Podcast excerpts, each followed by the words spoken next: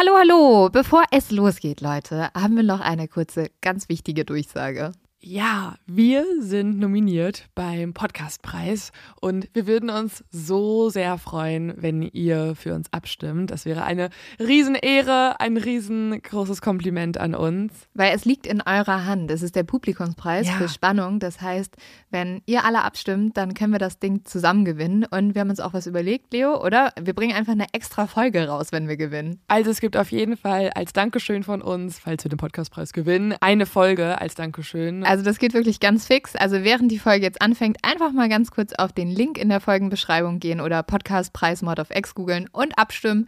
Dankeschön! Dauert nur wenige Sekunden und man muss sich auch nicht registrieren. Und jetzt geht's los mit der Folge.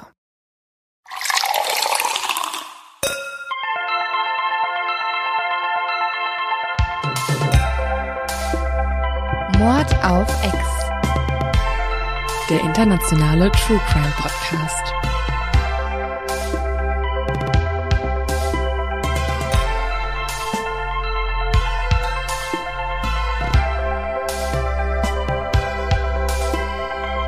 Hallo und herzlich willkommen bei einer neuen Folge Mord auf X. Ich bin Lynn und, Ich bin Leo. und wir beide reden fantastisch gerne in unserer Freizeit über True Crime. Lieben gerne über Mord.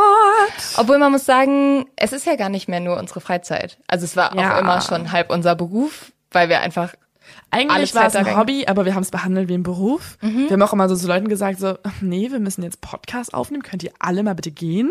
Als ob das so richtig so Prio 1 wäre von unserem Leben, aber auch von dem aller unserer beteiligten Menschen. Ja, oder Leute waren so, ja, habt ihr Lust, heute Abend essen zu gehen? Und wir waren so, nee, nee, nee, äh, wir müssen noch arbeiten. Beziehungsweise wir sind immer noch so, ne? Also Ja, es hat sich nichts geändert. Es hat immer noch nichts geändert. Aber zumindest haben wir jetzt eine GBR. Wir haben, Ja, wir, mittlerweile ist unsere Arbeit nicht mehr nur noch recherchieren, sondern jetzt gerade sind wir eigentlich in dem größten Bürokratiestress aller Zeiten. und vor allem, man muss halt sagen, Leo und ich sind wirklich, also, wir können vielleicht gut zusammenlabern, aber wir sind ein bisschen chaotisch beide und wir sind nicht dafür gemacht, eine eigene Firma zu gründen. Gut, dass wir es tun. Ja, also falls irgendjemand so richtig Ahnung hat, Hey, ich, ich würde uns jetzt nicht so komplett runterreden. Nein. Man muss auch manchmal echt ein bisschen, also wir haben es, wir haben schon, wir haben jetzt, wir haben Wir Pro- schon drauf. Wir haben, wir haben einen Ja. erfolgreichen Steuerberater. äh, ja, genau, und unser. Steuerberater hat es drauf. Das war doch schon mal sehr erfolgreich. Auch Ja. ein Anwalt engagiert, ist doch super. Nee, aber tatsächlich ist es jetzt erstmal nur ein Hobby gewesen, wie ihr alle ja mitbekommen habt. Ähm, und wie auch manches kritisiert haben, was man hören würde. Aber jetzt mittlerweile ist es eigentlich unser, oder es ist nicht eigentlich, es, Es ist einfach Hauptjob. unser Hauptjob. Das ist so krass. Ich hatte meinen letzten Tag bei TAF.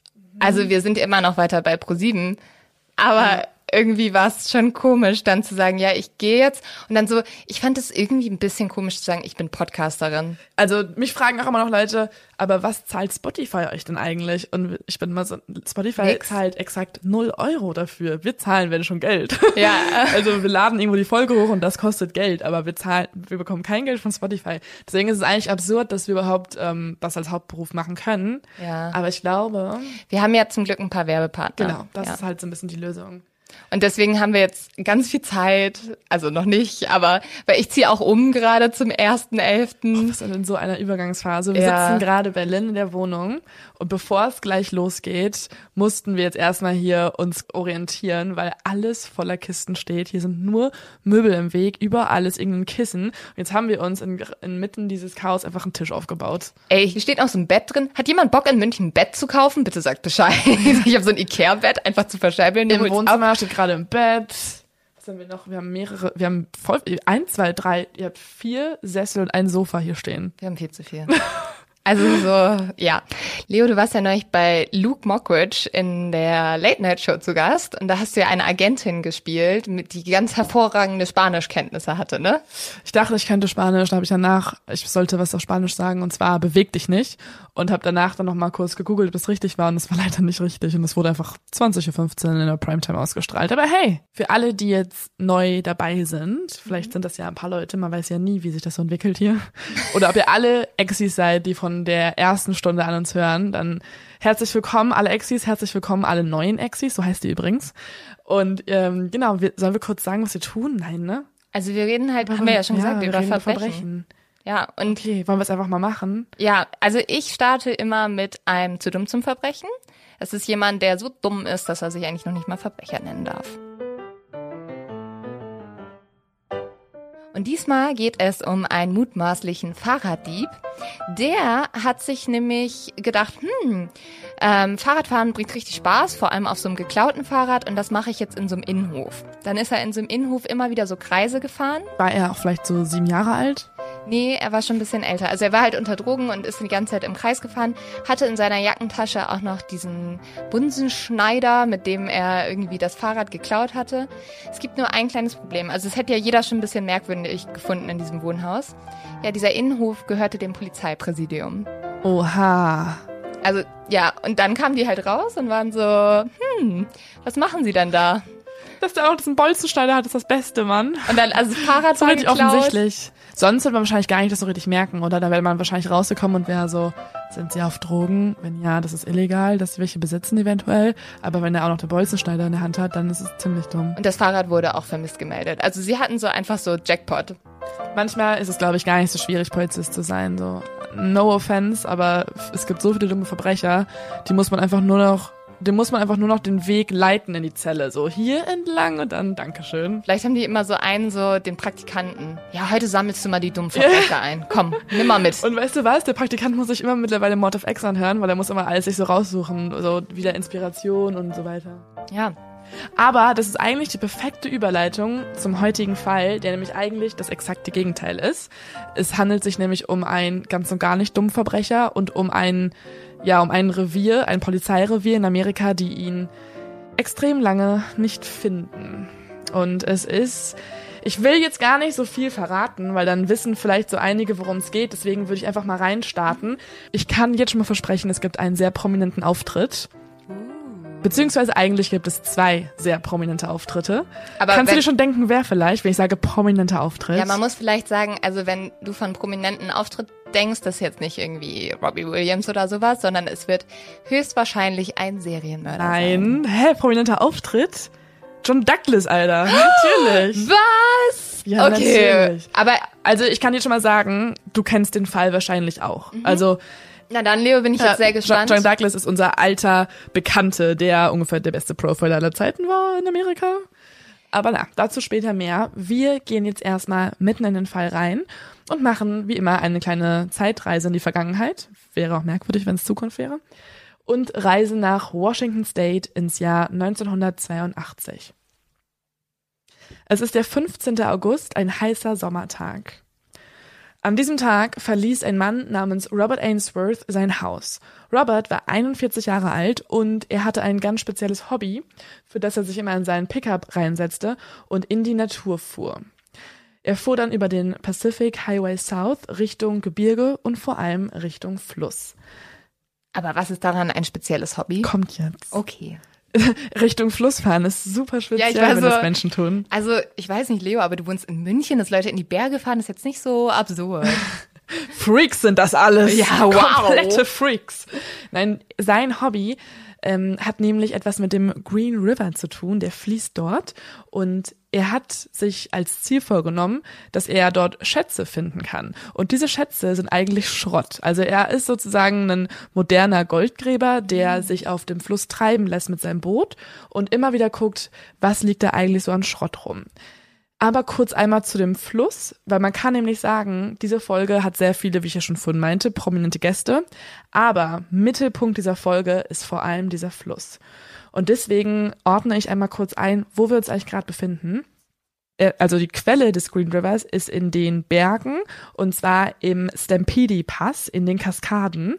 Und dort entsteht der Green River und fließt dann so immer breiter auf dem Festland in den Pazifik hinein. ist nicht der Green River Fluss in Colorado oder Ja, ja, nee, das stimmt. Also es gibt zwei Green River in Amerika und der, der für diesen Fall wichtig ist, ist der in Washington, also im Norden. Und er ist so ein bisschen, also er kommt, da habe ich gemeint, ja schon aus den Stampede Pass und dort sind halt viele Berge. Dort ist der Mount St. Helens, falls er dir was sagt. Das ist so ein Vulkan, der auch mal ausgebrochen ist vor ein paar Jahren, also vor 1982.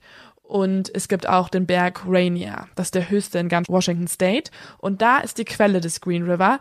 Und das Wichtige daran ist eigentlich, dass er halt in den Pazifik reinführt und das Land, das Kings County, so heißt das Land, in zwei Teile teilt. Also es gibt eine Hälfte rechts vom Fluss und eine links vom Fluss. Und jetzt noch wichtig für diesen Fall, es sind auch zwei unterschiedliche Polizeireviere, die hier liegen. Also östlich und westlich sind jeweils unterschiedliche Polizeireviere. Und wer sich so ein bisschen mit Kriminalfällen beziehungsweise der Geschichte der Kriminalfälle auskennt, weiß, dass unterschiedliche Polizeireviere meistens auch zu Fehlern in der Polizeiarbeit führen. Vor allem vor ein paar Jahren. Also um die Zeit ja. rum war eines der größten Probleme der Polizei, dass die Polizeireviere nicht zusammengearbeitet mhm. haben. Der Grund, warum halt so Leute wie Ted Bundy und so nie gefasst wurden, oder so lange nicht gefasst wurden, weil sie einfach nach Florida gegangen sind dann und alle waren so, ja okay, er ist ja nicht mehr hier, ist jetzt egal. So, er steht hinter der Grenze, den nehmen wir nicht mehr. So ruf so an, so, das ist jetzt euer Problem. Have fun. Und der Grund, warum Robert Ainsworth den Fluss ansteuert, ist einer, der sich auch so ein bisschen aus der Geschichte der Gegend dort ergibt. Die Einwohner dort nutzten den Fluss nämlich immer früher schon als Schnellstraße zum Pazifik, um dort am Hafen dann Dinge wie zum Beispiel Pelze und Getreide zu verkaufen. Und auf dem Rückweg haben sie dann ganz viele Lebensmittelvorräte mitgebracht und Werkzeuge. Und weil irgendwas so an Müll anfiel, dann haben sie das im Fluss entledigt, so ein bisschen entsorgt. Mhm. Und manchmal ist da natürlich auch was Gutes reingefallen. Und das weiß auch Robert. Deswegen, ja, steuert er manchmal den Fluss an und findet dann so richtig coole Dinge. Er hat schon mal irgendwie ein Motorrad da drin gefunden. Aber ein Motorrad, das im See oder im Fluss geschwommen hat, ist auch nicht mehr cool. Ja, aber er macht da ja was Cooles raus. Also er ist auch schon echt stolz drauf. So, ja, lass Robert mal ruhig in Ruhe. Ja, es ist so ja. voll sein Ding. Ah, oh, armer Robert. Also er lässt sich da in der Natur, in der Ruhe herumtreiben und dieser Tag ist auch ein total heißer Tag. Also, dass er nah am Wasser ist, ist eigentlich ganz praktisch. Und er lässt sich also an den Bäumen vorbeitreiben. Mal hier und mal dort ist an ein Gutshof ähm, er passiert dann eine Stadt, die heißt Kent. Das ist so eine Art, so eine Vorstadt von Seattle. Es ist alles in der Nähe von Seattle. Und dann äh, lässt er sich so ein bisschen treiben. Er sieht dann rechts an der Seite den Schlachthof von Kent. Das ist immer für ihn so ein bisschen so ein Merkmal, dass er weiß, wo er ist. Danach macht der Fluss nämlich auch so eine Art Flussschleife, circa 200 Meter später. Und da lässt er sich auch dann durchtreiben. Und dann genau hinter der Biegung entdeckt er einen Mann am Ufer man muss sagen, Robert liebt es, mit Leuten dann einfach auch zu quatschen unterwegs, weil ja, er ist halt den ganzen Tag schon auf dem Fluss, es ist richtig heiß und er denkt sich jetzt so, ja, da mache ich halt eine Pause. Der Fremde, der da am Ufer steht, ist ein Angler, er ähm, ist nämlich genau am Wasser und äh, wirkt ziemlich durchtrainiert und ist recht groß und weil er so ein bisschen nicht mehr ganz so volles Haar hat, schätzt Robert ihn auf so auf die 40 Jahre ungefähr oder Mitte 40. Die Sonne knallt wirklich mittlerweile komplett heiß herab, so dass er sich dann denkt, scheiß drauf, ich gehe jetzt ein bisschen in den Schatten, hab jetzt ein kleines Schwätzchen und steuere jetzt erstmal auf Richtung Ufer. Die beiden fangen dann auch ein Gespräch an und er fragt dann den Unbekannten, ob bereits ein Fisch angebissen hat. Woraufhin der Mann dann bloß den Kopf schüttelt und irgendwas wirkt auch so ein bisschen komisch auf Robert. Also der Unbekannte hat auch nicht so Lust da zu quatschen oder so, ne? Naja, geht so, weil danach fangen die beiden schon nochmal an zu quatschen, weil der Angler dann Robert fragt, ob er was Interessantes gefunden hat. Und er deutet auch so aufs Boot. Und im Boot sieht man schon so Gerümpel rumliegen und Robert muss dann auch so ein bisschen grinsen, weil er hat schon die Erfahrung gemacht, dass Leute immer neugierig werden, wenn er mit seinem Schlauchboot da andackert und äh, Leute dann so ein paar Sachen sehen und er präsentiert dann auch. Ich finde, der ist, dieser Typ ist einfach auch ein bisschen weird. Ja, naja, hat halt echt so ein bisschen bizarres Hobby, aber. Okay. Wir auch. Also wir sind kein, ja, er präsentiert dann so ganz stolz seine Fundstücke und im gleichen Moment, wo er eigentlich so, so, so erwartet, dass die andere Person ihm Komplimente macht für seine coolen Sachen, ruft jemand von oben, von der Straße herunter und er dreht sich dann so um, guckt nach oben und sieht, dass dann noch ein recht junger Kerl sitzt. Und zwar in einem Pickup. Sieht aus wie ein Teenager und er ruft dann diesen großen Mann zu sich und der Unbekannte dreht sich einfach um, klettert die steile Böschung hinauf, ohne ein Wort, er sagt noch nicht mal Tschüss und ist weg. Okay. Was ein bisschen merkwürdig ist, weil das Gras dort super hoch wuchert und es gibt ganz viele Brombeerbüsche, es gibt viele Dornen. Es ist eigentlich gar nicht so ein entspannter Ort, um einfach mal zu angeln. Robert hört dann auch den Motor des Pickups aufheulen und die beiden fahren weg. Robert geht dann zurück zu seinem Boot, stößt es wieder vom Ufer ab und lässt sich weiter den Fluss runtertreiben. Er denkt immer noch drüber nach, was für ein merkwürdiges Zusammentreffen das gerade war, weil er irgendwie was auch komisch war und plötzlich fällt ihm komplett ein, was eigentlich dahinter stand. Und zwar erinnert sich daran, dass er ja dachte, es wäre ein Angler, aber er hat gar keine Angel gesehen. Also der Mann stand einfach so da am Fluss und war ein bisschen ja, Gern so durch abweisend. die Böschung geklettert da. Also er dachte einfach reden mit einem Angler, weil er hat es auch nicht abgestritten, aber nichts deutete darauf hin eigentlich dann im Endeffekt. Und als er gerade genau diesem Danken hinterherhängt, sieht er plötzlich etwas Helles im Wasser aufglänzen, etwas, das unter der Oberfläche schimmert. Und da beschreibt er später das Ganze als eine Art Schaufensterpuppe, die er gesehen hat im Wasser. Und wenn ich das Wort Schaufensterpuppe in True Crime Podcast höre, dann ist es ziemlich sicher immer eine Leiche. Also es ist nie Spoiler. eine Schauspielpuppe. Es ist wirklich nie eine Schaufensterpuppe, sondern in diesem Fall eine Frauenleiche. Ich sag dir, irgendwann fahren wir mit dem Auto irgendwo lang und wir sehen wirklich eine Schaufensterpuppe und Ja. wir sind sofort so, nein, es ist eine Leiche, nein, nein, nein, nein, Ja. nein, es ist eine Leiche. Ich denke ja schon, es ist irgendwas ähm, Leichenhaftes, wenn man einfach nur so eine Decke irgendwo, also wenn man einfach nur so einen, so, einen kleinen Hügel sieht mit einer Decke oder so. Wir sind halt komplett paranoid. Ich Ja, fahre klar. halt irgendwo über eine Landstraße und bin so, Leiche, Leiche, Leiche, Leiche.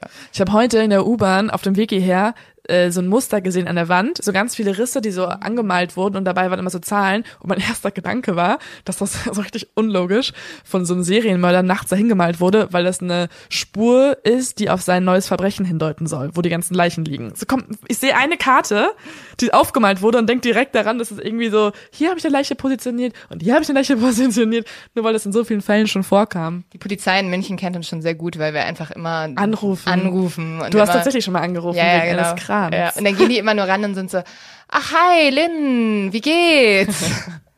Also eigentlich ganz geil, mit der Polizei Ja. Buddies zu sein, finde ich. ja. Vielleicht kann sich mal jemand melden. Wir haben Fragen. We just wanna be friends. Wir haben Fragen über aktuelle Mordfälle. Aber lass mal weiter über diesen, diesen Fund da reden. Also es war keine Schaufensterpuppe, sondern eine Nein. Leiche. Ich werde jetzt ein bisschen detaillierter, okay? Also, Robert rudert dann komplett panisch ans Ufer, weil er einfach gerade mal halt eine Leiche gesehen hat. Er hat einfach vor, normalerweise sucht, er guckt vor allen Dingen, er guckt ja auch immer aufs Wasser. Er sucht ja so aktiv im Wasser nach Sachen und findet dann einfach mal eine Leiche. Und in dem Moment, wo er hinguckt und so ganz panisch rudern will, stößt sein Boot nochmal gegen etwas und es liegt einfach nochmal eine zweite Frauenleiche im Wasser.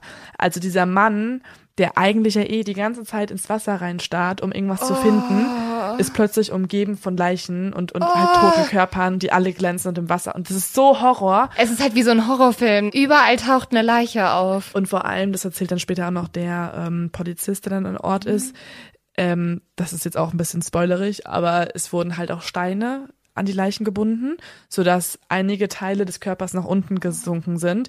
Aber bei der einen Frau ist es halt an, der, an dem Arm nicht befestigt worden, sodass der Arm die ganze Zeit so an Wasser hängt und man denkt die ganze Zeit, sie winkt so, weil es so rumschleudert. Es ist so schlimm. Ich weiß auch nicht, warum ich es erzähle. Sorry. Weil wir einen True Crime Podcast machen. Okay, das macht Sinn, dann rede ich weiter. Und ähm, er ruft die Polizei, oder? Er fährt natürlich direkt an Land mit seinem Boot. Er rennt den Hang hoch und er muss sich da auch richtig hochkämpfen, weil alles glitschig ist. Überall sind Dornen. Er will einfach nur weg von diesem Fundort. Und das Problem ist, er ist ja immer noch wie in der Natur, ne? Da ist ja nichts. Er ist ja immer noch weiter entfernt. Das letzte Gebäude war dieser Schlachthof, 200 Meter entfernt. Und er muss sich da erstmal orientieren. Er ist dann irgendwann panisch am Ufer angelangt und springt an Land. Und auf der Straße, die er oben erreicht, wo auch der Pickup weggefahren ist, blickt er dann ratlos um sich und sieht aber keine Menschenseele. Er muss natürlich irgendwo ein Telefon oder eine Telefonzelle finden, aber es gibt auch nirgendwo ein Haus, sodass er einfach da steht und rumwinkt, bis irgendwo am Horizont plötzlich zwei Radfahrer ankommen, die auf ihn zufahren und er dann sie halt vom Fahrrad quasi erstmal runterschreit und sie bittet, dass sie ihm irgendwie helfen können. Und die reagieren natürlich auch erstmal misstrauisch. Das war nämlich ein Vater mit einem Sohn und sagen dann, ja, okay, meinetwegen rufen wir im nächsten Ort dann die Polizei. Robert muss ja erstmal da bleiben, weil er gerade einfach mal zwei Leichen gefunden hat. Und er ist, also der Mann, das merkt man auch später noch, wenn er darüber spricht, er hat einfach ein komplettes Trauma erlitten. Ich hätte da einfach gesessen. Ich hätte da gar nicht sitzen bleiben können. Also wahrscheinlich so weit wie es geht vom Wasser weg und dann irgendwie zusammenkauern und wimmern. Ja, hat der halt auch gemacht. Der hat auch später, als die Polizei da war, einfach noch Kette geraucht. Der hat die Story gar nicht mehr Ja. richtig auf die Reihe bekommen, er hat nur Kette geraucht die ganze Zeit. Ich glaube, das war das letzte Mal, dass der auf dem Wasser war und nach Schätzen gesucht hat. Die Menschen, die dann in das Dorf in der Nähe gefahren sind, also der Vater und der Sohn, rufen dann die Polizei an und der Anruf erreicht dann am Ende David Reichert, heißt der? Oder Reichert, sage ich einfach mal. Richtig Allmann Deutsch sagst du das. Der heißt jetzt einfach mal David Reichert. Okay, David so, nee, Reichert. sorry, er heißt eigentlich Dave. Dave Reichert. Der äh, bekommt den Anruf und er ahnt zu diesem Zeitpunkt nicht, dass dieser Anruf die aufwendigste Morduntersuchung in der Geschichte der Vereinigten Staaten von Amerika auslösen sollte. Jetzt der Auftritt unserer Protagonisten. Kommissar Dave Reichert. Number one. Also, er trifft als erster Kriminalbeamter am Fundort der Leichen ein. Er arbeitet in der Abteilung für Kapitalverbrechen der King County Police und da ja die Leiche am linken Ufer angespült wurde, ist er verantwortlich für den Fall. Wäre sie am rechten Ufer angespült worden, dann hätte die Stadtpolizei von Kent ermitteln müssen. Also total absurd eigentlich. Es gibt hier jetzt wirklich für beide Flussseiten verschiedene Polizisten. Das ist, wenn so die Leiche in der Mitte treibt. Dann hätten beide sich darum kämpfen müssen wahrscheinlich. Man misst es dann so richtig aus. Hm, Nee, zwei Zentimeter Ich mal, die war, also die waren wahrscheinlich jetzt auch nicht komplett am, keine Ahnung. Wahrscheinlich, weil der Mann und ähm, Robert dann am linken Ufer ausgestiegen sind quasi. Eigentlich hatte auch Dave Reichert oder Reichert an diesem Sonntag frei und war gerade auf dem Geburtstag seiner Tochter. Die feierte nämlich ihren neuen Geburtstag und er hatte gerade so den Grill angemacht und Hamburger und Würstchen draufgelegt und wollte schöne pa eine Party veranstalten. Aber genau dann kommt der Anruf rein und die ganze Familie weiß natürlich, Papa muss wieder weg, er muss sich jetzt wieder um ja, tote Menschen kümmern. Das hat die Tochter tatsächlich so zitatmäßig gesagt. Eine Leiche zum Geburtstag. Ja, wirklich. Und jetzt fragt man sich natürlich, warum wird genau Reichert angerufen? Das hat nicht nur den Grund, dass er in der Mordkommission aktiv ist, sondern auch einen anderen Grund, weil niemand anders als Reichert hat 72 Stunden vorher auch eine andere Leiche im Green River geborgen. Und zwar direkt von dem Schlachthof. Das sind ja jetzt keine 200 Meter entfernt von der Stelle, wo jetzt gerade Robert die anderen beiden Leichen entdeckt hat. Deswegen ruft man natürlich jetzt genau die gleiche Person an, die vielleicht das Ganze verbinden könnte. Das Problem ist, davor hatte Reichert eigentlich angenommen, dass es sich um eine Beziehungstat handelt. Passt auch so ein bisschen zu seinem Charakter, sage ich mal, weil er immer so ein bisschen konservativ eingestellt ist und ja, er hält zum Beispiel nicht so viel von vom FBI, von der Behavioral Unit. Für ihn ist so klar, da war halt eine Tat, ich muss den fangen und das war's. Und man muss ja auch noch mal sagen, genau in dieser Zeit wurde das Modell oder dieser Tätertypus eines Serienmörders noch gar nicht so richtig entwickelt. Gab es noch nicht so ganz, ne? Also man hat ist noch nicht so wirklich von Serienmördern ausgegangen. Genau, das wissen wir jetzt heute schon, dass es sowas gibt, aber das verdankt man unter anderem halt sehr John Douglas, der da sehr viel geforscht hat und vor allem auch mit genau solchen ja, Tätern gesprochen hat. Man muss sowieso noch mal ganz kurz sagen, also es ist so absurd, weil zu der Zeit wusste man noch gar nicht so, dass es Serienmörder gibt. Es war aber gleichzeitig die Hochzeit der Serienmörder. Komplett, wahrscheinlich deswegen, oder? Mhm, Also wahrscheinlich. Hat er schon noch ein bisschen so einen Grund. Und bei Dave ist es so, dass er das so ein bisschen auch abstempelt als Hokuspokus, so ja, Psychologie und so weiter, passt schon. Ich fange lieber die Leute hier. Er hat auch immer echt das Gefühl, er muss so Alpha sein ein bisschen. Er geht trainieren, er sieht ziemlich gut aus und er hat auch schon echt ganz gute Arbeit geleistet bei der Mordkommission, weil er halt natürlich dann immer, er ist sehr mutig und er schreitet sehr schnell ein, deswegen hat er einen guten Ruf. Aber bei dem Fall vorher nahm er eben an, es war eine Beziehungstat. Da müssen wir auch nochmal kurz drauf gucken, was ist eigentlich passiert. Gefunden hatte die Leiche nämlich ein Schlachter auf dem Schlachthof, der heißt Frank Skinner. Und es ist nämlich auch der Schlachthof, der genau halt, wie gesagt, unmittelbar am Green River ist. Weswegen viele Mitarbeiter früher halt immer so, ja, unter anderem Tierkadaver im Fluss entledigt haben. Ich habe vorhin schon erwähnt, es war so ein bisschen so die inoffizielle Mülldeponie in Kings County und das war auch auf diesem Schlachthof gang und gäbe. Weswegen Frank an diesem Tag zum Fluss runtergelaufen war und da etwas am Uferbereich sah, was hängen geblieben war. Also er ist beim Uferbereich, hat er sich umgeschaut, da war ein Holzpfahl, an dem im Endeffekt, als er genauer hingeguckt hat, ein Gesäß in die Luft reckte. Ein Gesäß, also, Also es- ein Frauengesäß. Ja, oder wie? es war halt leider, also die Arme waren quasi völlig verdreht und waren im Holz. Das Haar trieb auf dem Wasser und der Körper war so verrenkt durch diese, auch durch die durch die Strömung des Flusses, dass es bis nach vorne ragte. Und der Körper war halt schon so lange im Wasser, dass es ein bisschen dunkler gebräunt war, die Haut, beziehungsweise er nahm auch erstmal an, es war eine Afroamerikanerin. Also es war wirklich ein grausamer Anblick. Diese Leiche war schon länger dort, deswegen hatten sich auch schon Maden eingenistet. Der Kopf war zur Seite gedreht, die Augen waren nicht mehr drin. Es war ganz, ganz schrecklich. Was aber Frank noch erkannte, ist, dass diese Leiche ein Tattoo hatte.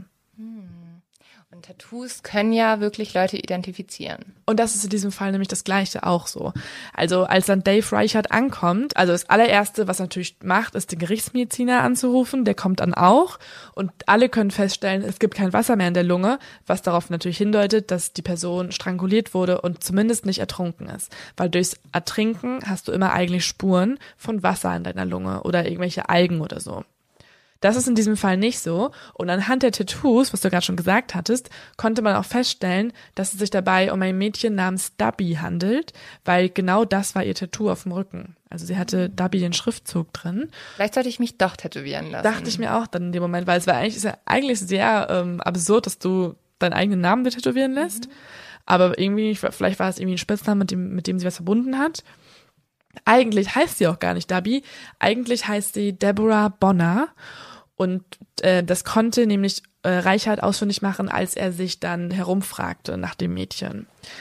Sie war nämlich im Rotlichtmilieu aktiv und ist schon mit 23 Jahren von zu Hause weggelaufen und dann so ein bisschen an die falschen Leute geraten. Also ihre erste große Liebe war ein Loverboy. Das sind Menschen, die einen ich habe tatsächlich mal einen TV-Beitrag darüber gemacht. Ja. Ähm, das ist Loverboys reißen ganz viele Frauen in die Prostitution und das ist eine der also das ist die hinterhältigste Art und Weise, Frauen in die Prostitution zu führen, weil ein Loverboy ist eigentlich erstmal dein Freund. Also mhm. das war hier nämlich genau das Ja, Gleiche. also es sind Frauen, die äh, mit jemandem zusammen sind, sie sind denken, das ist ihr Partner, die wohnen teilweise ein, zwei Jahre mit dem zusammen und irgendwann sagt er dann so, hm, wenn wir uns über Wasser halten wollen, dann musst du was tun. Und so zwingen sie die ein bisschen in die Prostitution. Das ist ganz schlimm. Genau, das war hier nämlich auch der Fall. Also, das war ihre große Liebe und der sich dann aber später als Zuhalt herausstellte.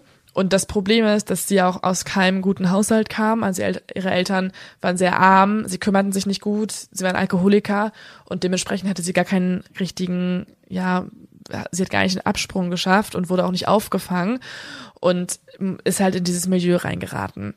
Man erzählte sich aber in diesem Rotlichtmilieu, dass sie eigentlich plante, sich von all dem zu trennen. Also sie wollte sich von ihrem Partner trennen, also von dem Zuhälter trennen und wieder ein normales Leben beginnen, bis dann der Tag kam, wo sie verschwand. Für Reichard war die Sache also ziemlich klar, weil sie sich ja trennen wollte und einen Absprung schaffen wollte, nahm er an, es war eine Rachetat des Ex-Freunds. Wenn da aber nicht ein weiteres Problem ist, ich habe ja vorhin schon gesagt, es gibt zwei verschiedene Reviere da am Fluss, also einmal die aus Kent, die Stadtpolizei, und dann einmal das Kings County Police Department. Und beide haben verschiedene Flussseiten unter ihrer Kontrolle. Und die aus Kent haben einen Monat vorher auch schon mal im Wasser eine Leiche gefunden. Das heißt, Dave vermutete schon, da gibt's vielleicht eine Verbindung, aber jetzt, als er den Anruf bekommt, dass nochmal zwei Leichen gefunden wurden, ist für ihn eigentlich alles klar. Jetzt gibt's nämlich vier Leichen innerhalb von einem Monat, die alle im Green River entledigt wurden. Und da muss irgendwer, ja, da muss irgendwer sein, der das halt verantwortet. Die gleiche Person wahrscheinlich. Das Opfer zuvor, also nicht Deborah, hieß Wendy Caulfield und sie war erst 16 Jahre alt, also eigentlich noch ein Kind und sie hat auch ähnliche Verhältnisse. Wendy war in einem Erziehungsheim, aus dem sie am 8. Juli 1982 ausgerissen ist. Die Behörden war zu dem Zeitpunkt auch bekannt, dass sie gelegentlich als Prostituierte arbeitete bzw. in diesem Milieu unterwegs war. Zwei Teenager entdeckten dann, nachdem sie verschwunden war, ihre Leiche im Green River, wie auch dieser Körper sich wieder an einem Stützpfeiler verheddert hatte. Also ganz grausame Funde immer können eigentlich schon mal feststellen, der Täter ähm, oder der Serienmörder jagt vor allem Prostituierte und entsorgt die alle im Green River. Komplett. Und vielleicht macht er es auch, weil er irgendwas mit Müll an ihn verbindet. Ne? Also das habe ich ja von extra herausgestellt. Also ich glaube, da gibt es auf jeden Fall eine Verbindung. Und hier gibt es wieder eine Gemeinsamkeit. Auch Wendy trug auffällige Tätowierungen. Also sie hatte zum Beispiel einen Schmetterling auf ihrer Brust und auf ihrem linken Oberarm hatte sie äh, eine Weinrebe und auch noch ein Einhorn als Entwurf auf ihrem Unterleib. Also sie war sehr auffällig tätowiert, genau wie die anderen. Der Mörder hatte das Mädchen mit ihrer eigenen Kleidung erdrosselt, weil er zum Beispiel ihre Jeans, ihr Hemd und ihre Unterwäsche alle genommen hat und dann zu einem Strang verknotet hat und damit quasi die Schlinge erstellte für sie. Außerdem war auch noch Wendys linker Oberarm gebrochen. Also man kann wirklich festhalten, hier ist jemand mit sehr viel Wut auf die Person losgegangen.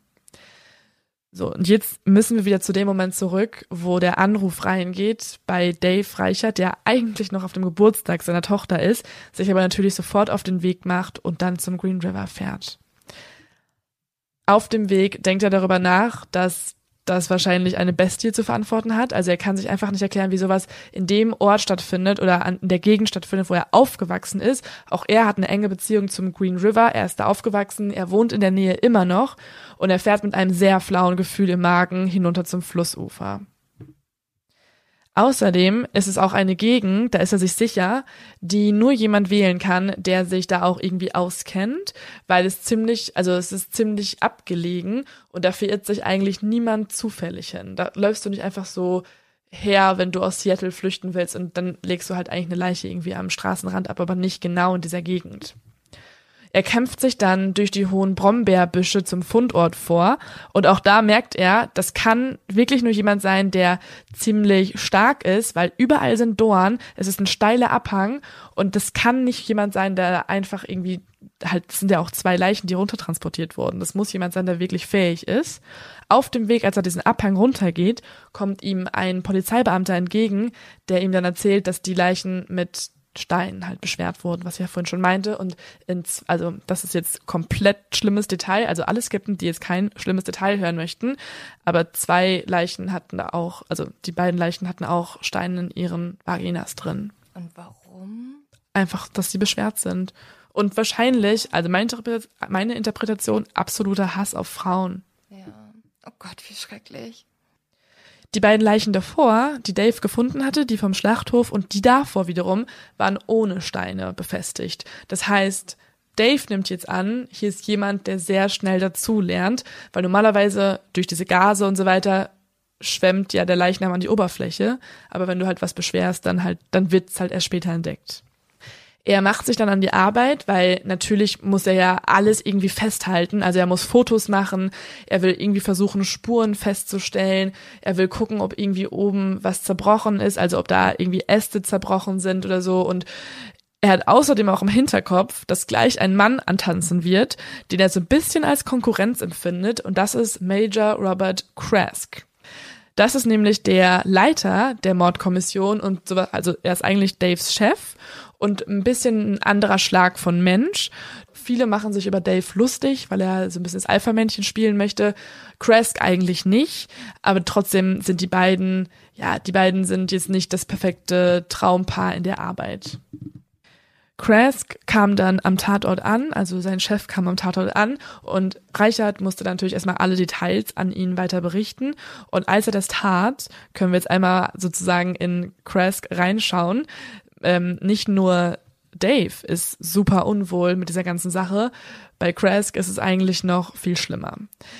In ihm kriecht nämlich absolute Panik hoch und er hat ganz extreme Flashbacks an einen Fall, der ihn circa acht Jahre zuvor in einem Ausmaß beschäftigt hat, wie noch niemals ein Fall es jemals getan hat.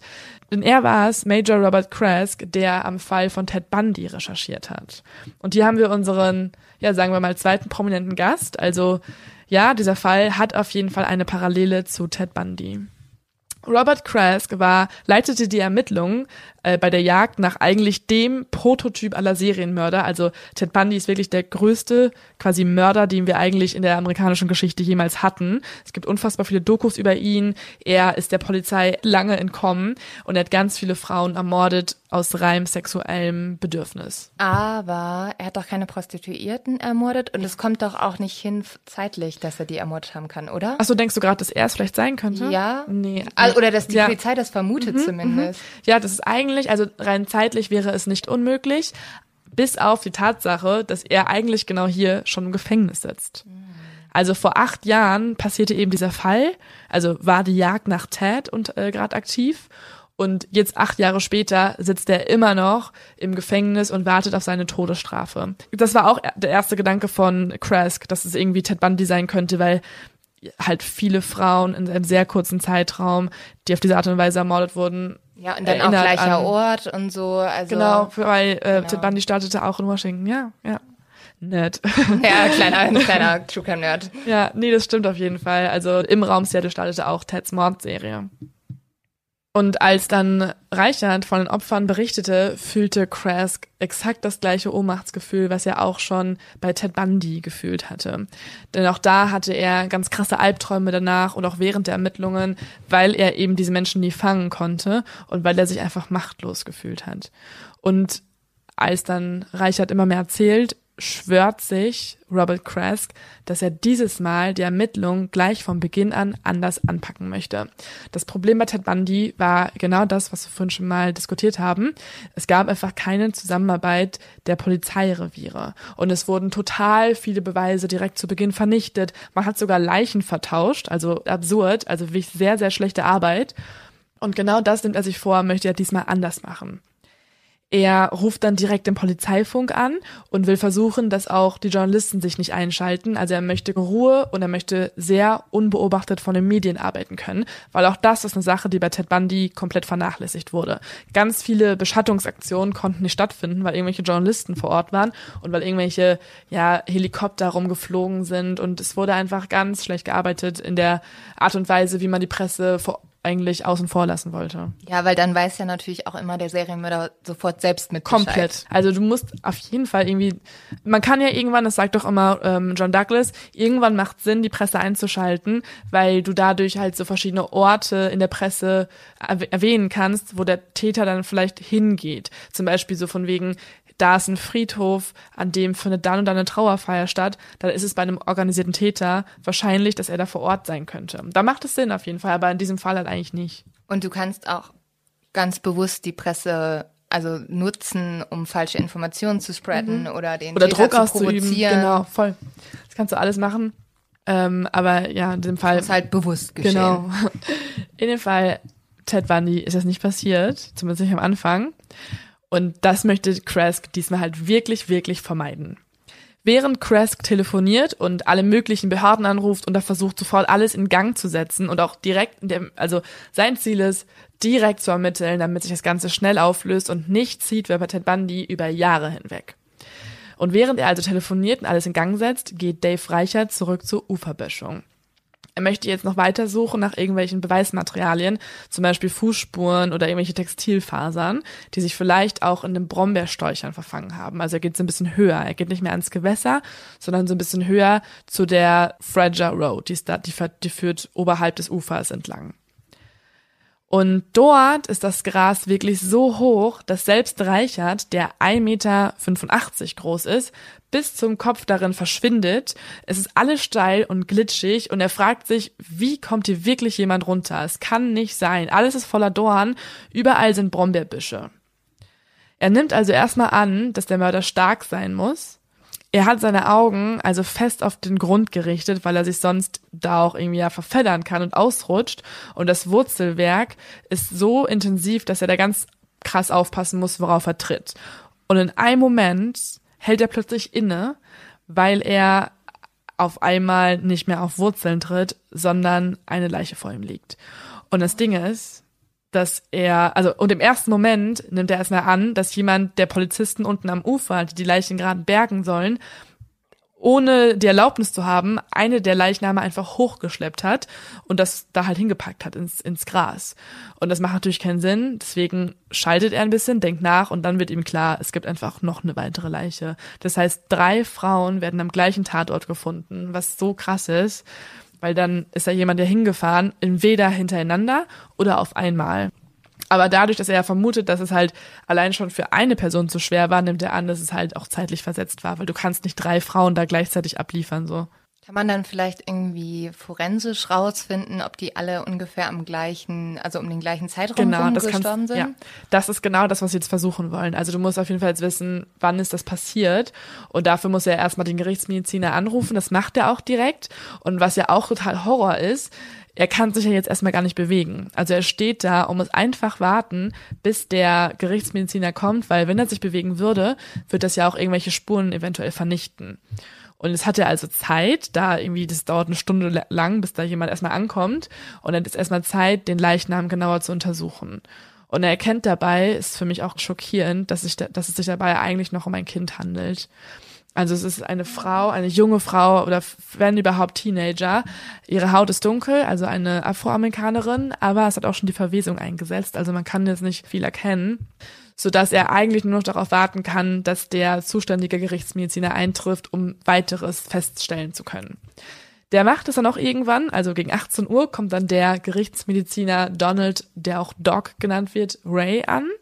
Und der Doc wirft einen kurzen Blick auf die Wasserleichen äh, und dämpft dann erstmal die Erwartung der Ermittler, weil alle dachten natürlich, dass er halt irgendwie Spuren sichern könnte, aber er sagt, dass egal was er da kennen soll, das geht schon gar nicht mehr, weil die halt so lange schon im Wasser sind, dass man nichts sehen kann, weil alles weggeschwemmt wurde quasi.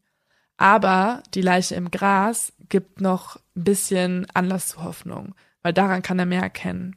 Man muss auch sagen, Wasserleichen sind die allerekligsten Leichen, die es gibt. Also die sind oh so Gott, aufgedunsen. Oh Gott, das stelle ich mir so schlimm Ja. vor.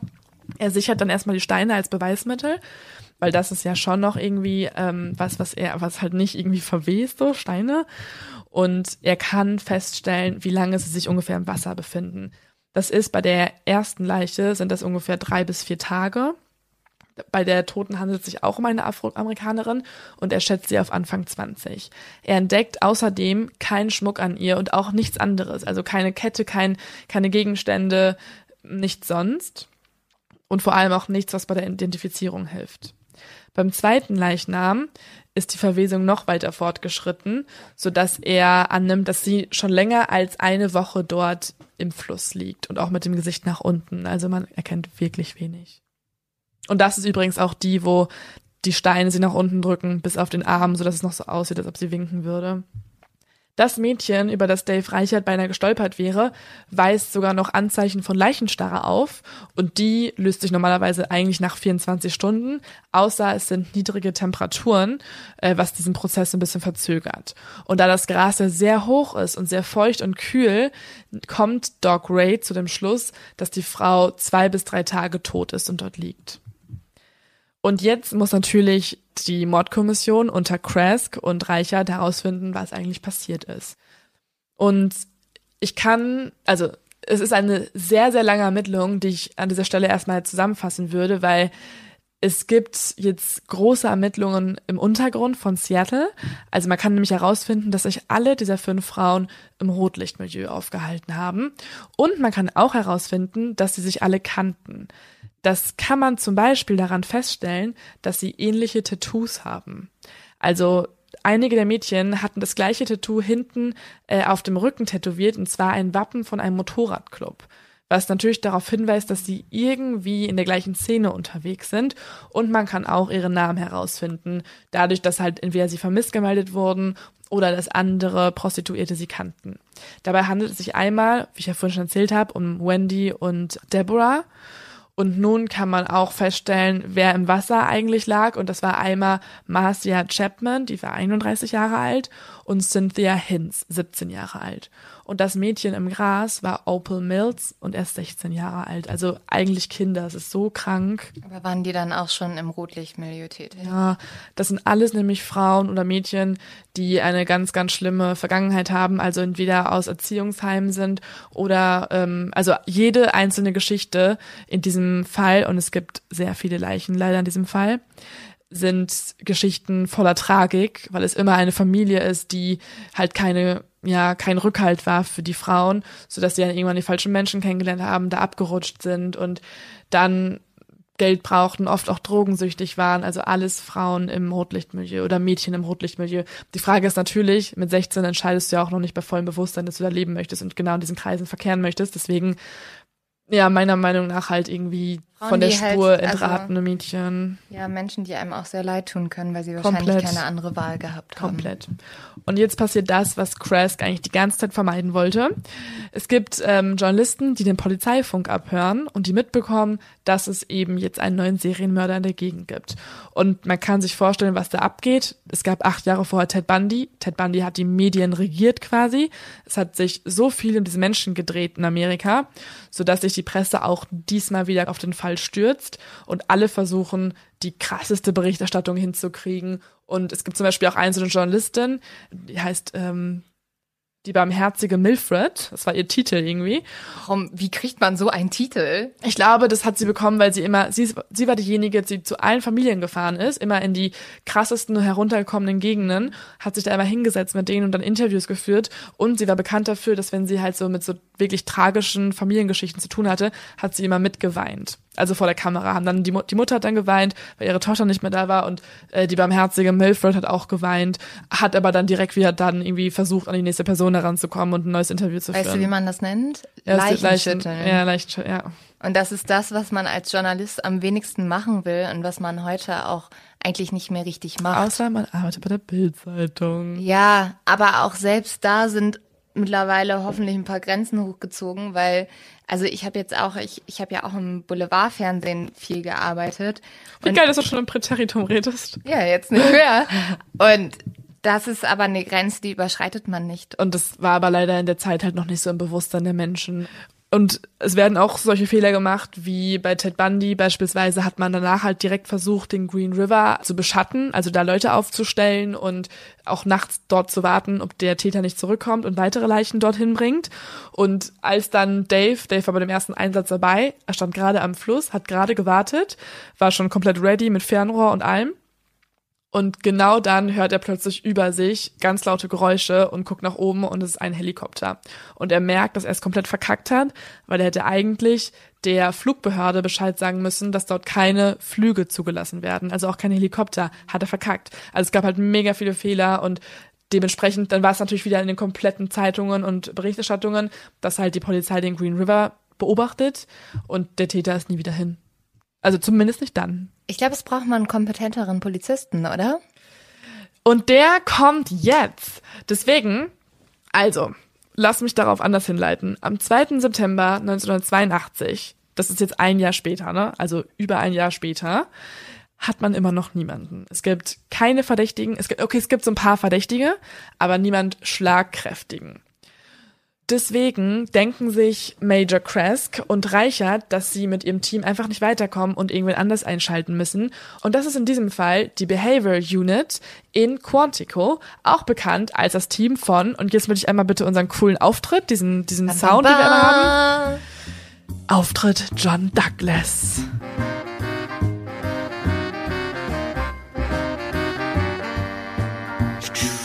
Also einmal für alle neuen Hörer, John Douglas ist quasi der Profiler Der schlechthin. Ja. Er hat die Profilerstellung erfunden. Er hat den Dreisatz in der Kindheit erfunden oder erkannt, dass halt viele Serienmörder am Anfang Bettnässen, Brandstiftung und Tierquälerei vereinbaren. Er ist auch irgendwie das Vorbild oder aufgrund von ihm wurde Mindhunter die Serie gemacht, also die basiert auf diese Figur von John Douglas. oder auf dieser ganzen Unit. Also alle aus dieser Unit. Es gibt noch Bob Kessler und es gibt noch seinen Boss, ich habe seinen Namen vergessen, Robert, keine Ahnung.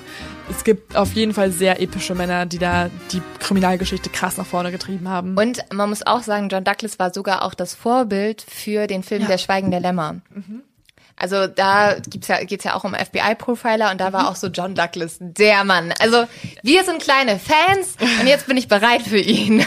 Mann, ich würde ihn so gerne mal hier einladen. Der lebt halt noch, ne? Also das ist schon lange her, aber trotzdem ist es einfach halt ein in Rente ähm, sehr wahrscheinlich hoffentlich jetzt geht's ihm besser. Er hatte echt eine krasse Zeit damals, aber ein in Rente lebender Mann, den wir gerne nachher einladen würden. Krask überreicht dann John Douglas einen Autopsiebericht mit Hintergrundmaterial, mit Fotos der Opfern und Beschreibungen der Leichenfundorte. Und jetzt geht das los, was man Täterprofilerstellung nennt, wovon Randnotiz der konservative Polizist aus dem Kings County, also Reichert, gar nicht so viel von hält. Deswegen musste John Douglas da auch immer sich so ein bisschen rumschlagen mit so nervigen Kommentaren. Aber er war in diesem Fall die einzige Hoffnung und im Endeffekt wäre auch der einzige Mensch gewesen, der vielleicht jetzt hier bisschen mehr Licht ins Dunkle bringt. John Douglas unterscheidet zwei Typen von Serienmördern. Einmal den organisierten Killer und einmal den unorganisierten Täter. Jetzt dieser Fall ist quasi eine Seltenheit in seiner Geschichte und das ist auch so ein bisschen das Ding, warum John Douglas auch an diesem Fall verzweifeln wird. Also kann man jetzt schon mal verraten, er stellt jetzt ein Profil, was aussagekräftig ist, aber normalerweise hat er es mit einem Tätertyp zu tun. Wenn der organisierte Täter zum Beispiel zuschlägt, dann ist das jemand, der impulsiv agiert, er hinterlässt Spuren, weil er seine Taten nicht hinreichend plant und seine Fantasien sind noch nicht so ausgereift, dass er äh, organisiert vorgehen würde. Wie allerdings der organisierte Täter tut, er widmet sich sehr ausführlich der Planung und Ausführung seiner Tat und hat meistens auch schon alles bei sich. Also er weiß genau, was braucht er an Tatwerkzeug, er plant den Ort, er plant die Morde an sich und ist einfach sehr bedacht in seinem Vorgehen. Wohingegen der Green River Killer beiden Kategorien zugeordnet werden kann. Also einmal wirkt es sehr unorganisiert, wie er seine Opfer auswählt. Außerdem benutzt er auch die Kleidung der Opfer und das ist ja ziemlich spontan. Er hat nichts dabei, er nimmt ein T-Shirt, stranguliert die Frauen und das war's. Das ist eigentlich eher unorganisiert. Organisiert ist jedoch, dass er alle Leichen zum Green River bringt, da er seinen Tatort halt gewählt hat. Also er hat also irgendeine Verbindung zu dieser Stelle und er verbringt auch mehr Zeit am Tatort als notwendig. Er befestigt ja auch Steine an den Opfern. Und das ist halt durchdacht und organisiert. Trotzdem ist es schwer hier einzuschätzen, was genau diese Menschen umtreibt. Aber John Douglas ähm, schreibt trotzdem ein ziemlich, ja, irgendwie für mich absurdes oder irgendwie beeindruckendes Profil runter, was ich euch jetzt auch nochmal erzählen möchte, weil ich finde es immer noch so krass, was dieser Mensch anhand von halt diesem Autopsiebericht und diesen paar Details überhaupt ausmachen kann. Es ist wirklich einfach nur crazy. Er nimmt an, es handelt sich um jemanden, der auch aus der Gegend kommt, eventuell ein Angler, ein Jäger, ein Camper oder ein Wanderer. Normalerweise finden Menschen nämlich nicht diesen Ort, also das ist ja wirklich da im Nirgendwo, genau an seiner Böschung. Und es ist ja auch recht steil, weswegen er annimmt, es muss jemand sein, der auch in so einem Beruf arbeitet. Also niemand, der dick ist, niemand, der super dürr ist. Es muss auf jeden Fall jemand sein, der Matsch und Regen nicht scheut. Es, er nimmt nicht an, dass es ein Büromensch ist. Wahrscheinlich sogar auch niemand, der geregelter Arbeit nachgeht. Weil jemand, der halt so oft jemanden umbringt und dort entledigt, kann ja nicht so einen komplett normalen Alltag führen wie andere Menschen. Vermutlich nimmt John Douglas an, dass er ein Tagelöhner ist oder ein Hilfsarbeiter mit eher unterem Einkommen. Dieser Mensch besitzt laut John Douglas keine gepflegte Erscheinung. Er trägt keine Anzüge. Er würde das gleiche Hemd immer wieder nehmen. Ihm ist es egal, dass er verschwitzt nach der Arbeit ein Bier trinkt und irgendwie vielleicht raucht und so weiter und das gleiche Hemd noch trägt. Das gehört alles mit zu seinem Lifestyle. Außerdem würde er einen spießigen Wagen fahren, nicht irgendwie so einen schnellen Flitzer oder sowas Sportliches, sondern eher so einen Viertürer, einen praktischen Kombi und John Douglas nimmt auch an, dass sein Fahrzeug schon einige Jahre auf dem Buckel hat. Der Mann oder der Täter kann ja immer auch noch eine Frau sein, denke ich, ne? Nee, eh nicht. Ja. Wir wissen halt schon, dass es eigentlich ein Mann war. Also man geht ja schon davon aus, dadurch, dass auch so viele Frauen ermordet wurden. Aber ja, rein theoretisch könnte es auch eine Frau sein. Also bei, so, bei diesem, bei dieser Art von Verbrechen nimmt man stark an, dass es halt ein sexuell orientiertes Verbrechen ist, weil die Frauen auch teilweise oder hauptsächlich nackt sind. Und das deutet, oder beziehungsweise die Steine in der Vagina deuten immer auf so ein mhm. sexuelles Verbrechen hin. Dadurch, dass er Prostituierte auswählt, denkt Douglas, dass er seine Taten moralisch rechtfertigen möchte. Also er sagt sich selbst, es ist okay, dass ich diese Art von Mensch töte, weil sie es eh nicht würdig sind, dass sie was anderes erfahren würden. Außerdem vergräbt er die Toten ja auch nicht, er beerdigt sie nicht, er wirft sie einfach weg dahin, wo andere Menschen ihren Müll werfen. In den weil Green er sie River. halt selber als Müll ansieht. Er sieht sie als Müll an. Er nahm aber auch an, dass äh, es eventuell eine Art von reinigendem Ritual sein könnte. Also, dass er eventuell vielleicht sogar ein religiöser Mensch ist, der diesen Frauen eine Art Taufe unterzieht und keinerlei Reue für seine Handlung empfindet, weil er es als, als ähm, angemessen empfindet. Und jetzt wird's mega spannend, weil ich finde das immer so krass, dass John Douglas auch noch Rückblick auf die Kindheit geben kann. Er nimmt nämlich an, dass dieser Täter aus einer sehr schlimmen Familie stammen muss, mit eventuell sogar einer Mutter, die eine Art Drachenfigur für ihn ist, also jemand, der super dominant agiert, manchmal sogar auch Vater- und Mutterrolle ausfüllen muss und eventuell auch das Kind regelmäßig körperlich als auch seelisch missbraucht. Das nimmt John Douglas an, weil das sind Sachen, die er mit anderen Tätern so schon erkannt hat und die ihm erzählt wurden und die er herausgefunden hat. Diese Person hat wahrscheinlich frühzeitig die Schule geschmissen, nicht wegen irgendwie erwiesener Unfähigkeit, sondern einfach, weil das Elternhaus so schrecklich ist, dass man da einfach raus will und aus dem Leben raus will. So ein bisschen ähnlich wie auch die Frauen, die er ermordet. Total absurd eigentlich. Und er hat das Gefühl, dass Frauen generell schlecht sein müssen. Also dieser Mörder hasst Frauen, weil sie ihn an irgendwelche zurückgestoßenen Dating-Erfahrungen erinnern oder an halt die Mutter, die eine ganz schlimme Frau in seinem Leben war. Das alles nimmt er an und das ist auch der Grund, warum diese Person, dieser organisierte oder auch unorganisierte Verbrecher immer wieder ins Rotlichtmilieu oder auf diesen Strip geht. Das zieht ihn magisch an, weil er dort den Hass spürt, den er eigentlich gegenüber seiner eigenen Mutter empfindet. Und diesen Hass auf die Vergangenheit, auf die eigene Familie, der zeigt sich im Rotlichtmilieu am intensivsten und da kann er sich quasi auch dem Ganzen so bisschen entladen. Also er holt sich stellvertretend für seine Hassobjekte dort andere Frauen, die er dann erstmal zum Sex bekommt und dann tötet. Die Sache, die John Douglas aber auch absolute Kopfschmerzen bereitet, ist die ethnische Herkunft. Normalerweise, das ist so eine unsichtbare Regel für Douglas, ist es so, dass Schwarze Schwarze umbringen und Weiße Weiße. Das war so ein bisschen seine Regel. Also man mordet nicht aus seiner Ethnie heraus, sagt er immer. Diesmal gibt es ja aber die erste Tote, die war eine Weiße. Die anderen Ermordeten sind schwarz.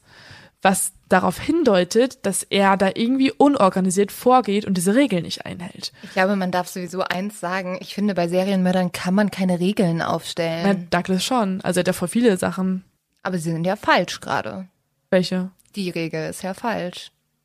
Genau, genau. Aber ja, voll. Deswegen ist er so verwirrt. Also im Endeffekt hat es so oft funktioniert, aber der Green River Killer bringt John Douglas echt ans, ja, ans Ende seiner Nerven, weil alles, was er eigentlich deuten möchte, ist für ihn super schwierig zu tun, weil er nimmt aber an, weil das erste Opfer weiß ist, muss auch der Täter weiß sein. Weil beim ersten Mal würdest du noch immerhin in deiner Ethnie morden. Das ist so seine Annahme.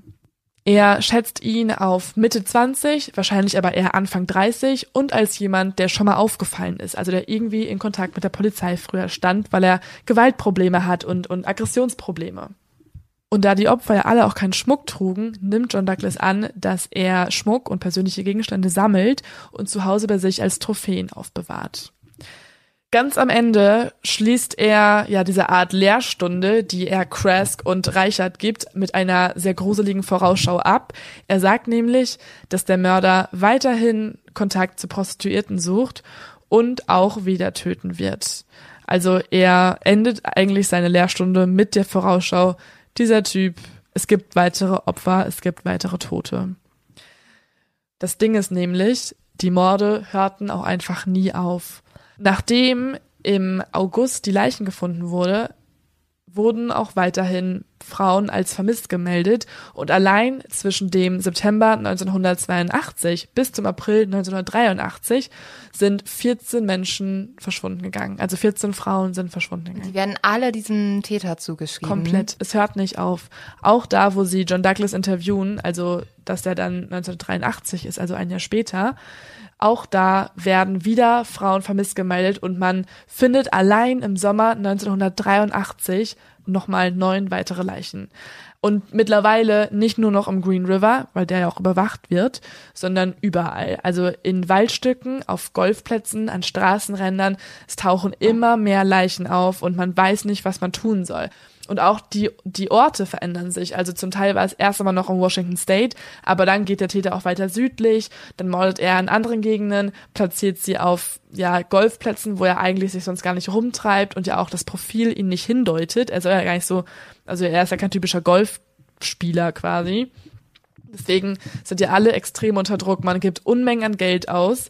Man hat niemand Konkretes und es gibt eine komplette Fehlinvestition. Aber kommt da nicht mal die Vermutung auf, dass es vielleicht zwei Täter sein könnten? Gab es auch. Es gab in diesem Fall ist, glaube ich, jede Art von Theorie mal irgendwann aufgestellt worden. Also man denkt, es waren sogar zum Teil drei Täter. John Douglas sagt am Ende, es waren drei Täter. Also es ist komplett absurd.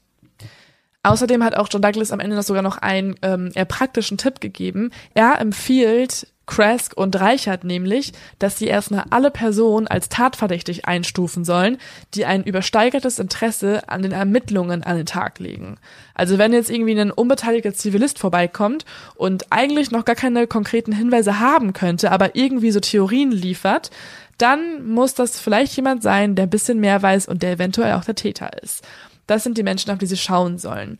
Und es gibt jetzt in den Jahren, die sich jetzt ziehen, also es wird jetzt wirklich jahrelang fehlermittelt, aber in diesen Jahren gibt es immer wieder eine Erzählung, und zwar die von einem blau-weißen Pickup.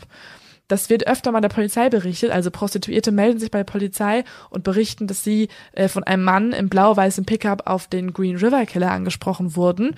Und es gibt sogar eine Story einer Frau, die vergewaltigt wurde von einem Mann.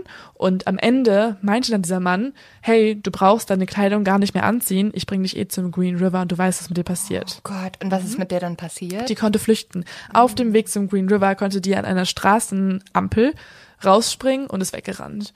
Man weiß also dadurch, es gibt hier jemanden, der immer noch aktiv ist und er fährt einen blau-weißen Pickup. Man ist ein bisschen Gott. weiter. Außerdem gibt es einen Metzger, der eine sehr ähm, ja, gewalttätige Vergangenheit hat, der sich auch immer wieder in die ganzen Fälle einmischt und mit Tipps ankommt. Und es gibt eine Hellseherin, die sich auch immer wieder einmischt und sagt, ich weiß das, ich weiß dies und ich weiß jenes. Und es gibt vor allem, das war die allergrößte, der, der, intensivste Ermittlungsprozess, war gerichtet auf den Taxifahrer. Der wird doch immer dann genannt der Taxifahrer, weil es war jemand, der, der sich durchgehend eingemischt hat. Also er hat wirklich angerufen und erzählt, hier Leute, das ist voll falsch, was ihr macht, ihr müsst mal hier gucken und so weiter.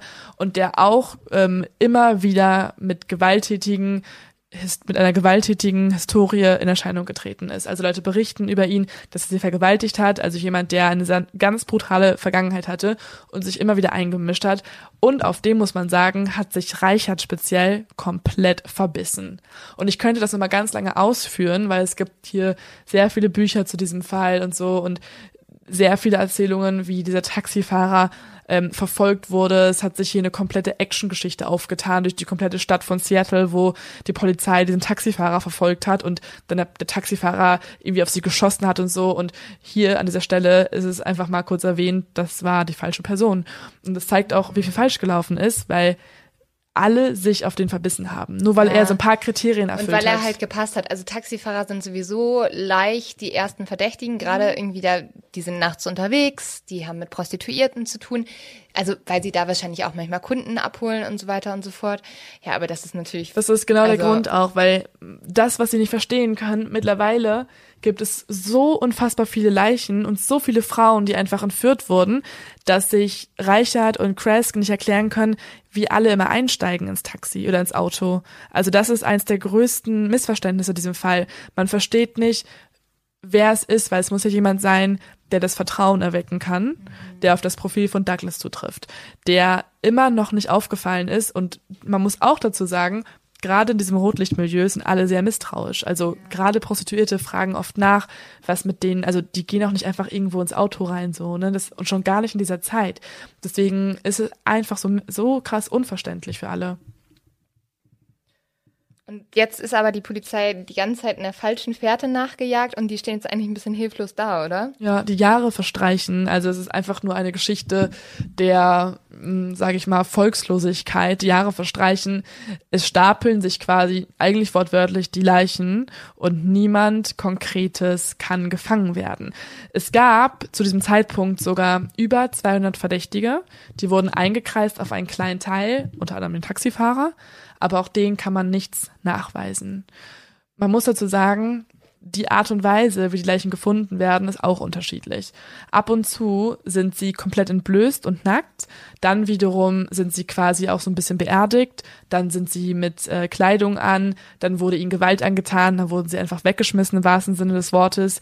Es gibt die ganz unterschiedliche Verhaltensweisen und man findet nie Spuren. Also der Täter nimmt alles immer mit. Es wird keine DNA hinterlassen, die wurde auch noch nicht entwickelt zu dem Zeitpunkt, also es gibt noch keine DNA-Analyse aber es gibt auch nichts irgendwie an ähm, Zigarettenstummeln oder irgendwelchen anderen Dingen, was darauf hinweist, dass hier ein Mensch am Werk ist, der, der einfach eine Bestie ist und Ja. genau weiß, was er tut. Man könnte ja meinen, dass es Ted Bundy wär, wäre, weil das alles an Ted Bundy erinnert, aber es ist nicht Ted Bundy und das kann die Polizei nicht begreifen. Das ist ein, Z- also im Endeffekt wurde er zu diesem Zeitpunkt der zweite Ted Bundy genannt. Okay, und jetzt? Wir haben ja eigentlich unseren Joker schon gespielt. Also John Douglas. ich dachte irgendwie, John Douglas rettet jetzt alle. Nee, tatsächlich ist das ähm, John, also du hast doch auch das Buch gelesen von dem, aber er hat ja immer, er redet immer, Mhm. Stimmt. er redet immer über einen Fall, der ihn nicht losgelassen hat und der für ihn der Hat er nicht sogar einen Fall war. Ja, gehabt? Genau, das war ein Fall, der hat, den konnte er nicht lösen. Und normalerweise konnte er fast alles lösen. Mhm. Und dieser hat ihn einfach ratlos gemacht. Den konnte er nicht lösen, über Jahre hinweg nicht. Und das hat an ihm genagt. Und man muss dazu sagen, genau nachdem er dieses Profil erstellt hatte, musste er noch auf einen Kongress fahren, wo er über, ich glaube, da war er gerade auf der Suche nach, äh, also einmal nach Robert Hansen, den wir auch schon hatten, also den Alaska-Mörder.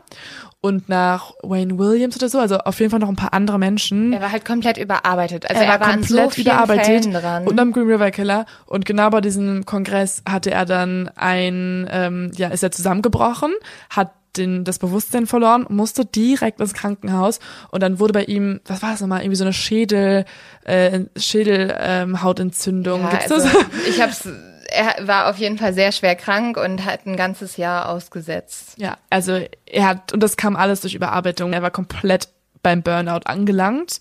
Und der Green River Killer war ein Grund, warum er da wirklich hinkam. Er hat ihn nicht losgelassen und das, für ihn war es auch unbegreiflich, dass er es nicht, dass er es nicht lösen konnte. Deswegen kommen wir jetzt zu meinem persönlichen, ich kann jetzt nicht sagen Höhepunkt, das hört sich immer so positiv an, aber warum mich dieser Fall, also warum mich dieser Fall einfach so krass irgendwie beschäftigt und warum ich ihn auch so anders finde oder besonders finde als andere Geschichten, ist, weil es einen weiteren Profiler gibt und das ist einfach nur absurd, wer sich jetzt nämlich einschaltet. Also, der Profiler John Douglas konnte den Fall nicht lösen, sodass diesem Team von John Douglas im Jahr 1984 Hilfe angeboten wurde von niemand anderem als Theodore Robert Bundy. Nein! Oh Mhm. mein Gott.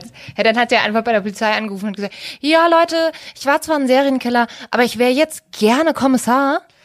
So ungefähr. Also es ist nur noch absurd, ironisch und komplett, also ich habe es gelesen und ich war so, oh mein Gott. Und man kann, also er hat sich in einem Brief an die gewandt, man kann die Briefe auch lesen. Es gibt auch ein Buch darüber, wie die FBI ihm begegnet ist. Also ähm, er hat sich quasi an das Team von John Douglas gewandt, aber hauptsächlich hat er eine Person namens Bob Capel angesprochen. Und diese Briefe hat Bob Capel auch in einer Art Biografie veröffentlicht. So, er schaltet sich ein und nennt sich wirklich ohne Scheiß als führenden Experten auf diesem Fachgebiet. Was, also, es ist so, als wenn er stolz drauf wäre. Und das merkt man ab jetzt auch, ne? Man merkt, dass er sich wirklich als eine Art Professor dafür versteht. Okay, man muss aber auch sagen, der Typ hat viel Erfahrung mit Morden Er gemacht. hat, das, aber weißt du, das Absurde, also das, das Krasse daran ist auch eigentlich, dass er, er sitzt in diesem Moment, wo er sich meldet, im Staatsgefängnis von Florida ein und er wartet auf die Vollstreckung seines Todesurteils. Also er ist auf dieser Art Death Row. Ja, da ist ihm halt langweilig, Leo. Er war langweilig. Aber das Ding ist, er hat ja bis zu seinem Tod abgestreitet, Menschen zu ermorden. Also er hat ja immer noch darauf plädiert, dass er unschuldig Ja, ist. komplett das absurd. heißt, das heißt, was jetzt passiert ist, er muss, also nach eigenem Bekunden ist er kein Mörder. Aber, Aber er hat sehr viel Wissen genau, aber er bietet Mhm, ja. seine Hilfe an, äh, und sagt so, Leute, kommt mal zu mir nach Florida, ich kann euch erzählen, was passiert ist.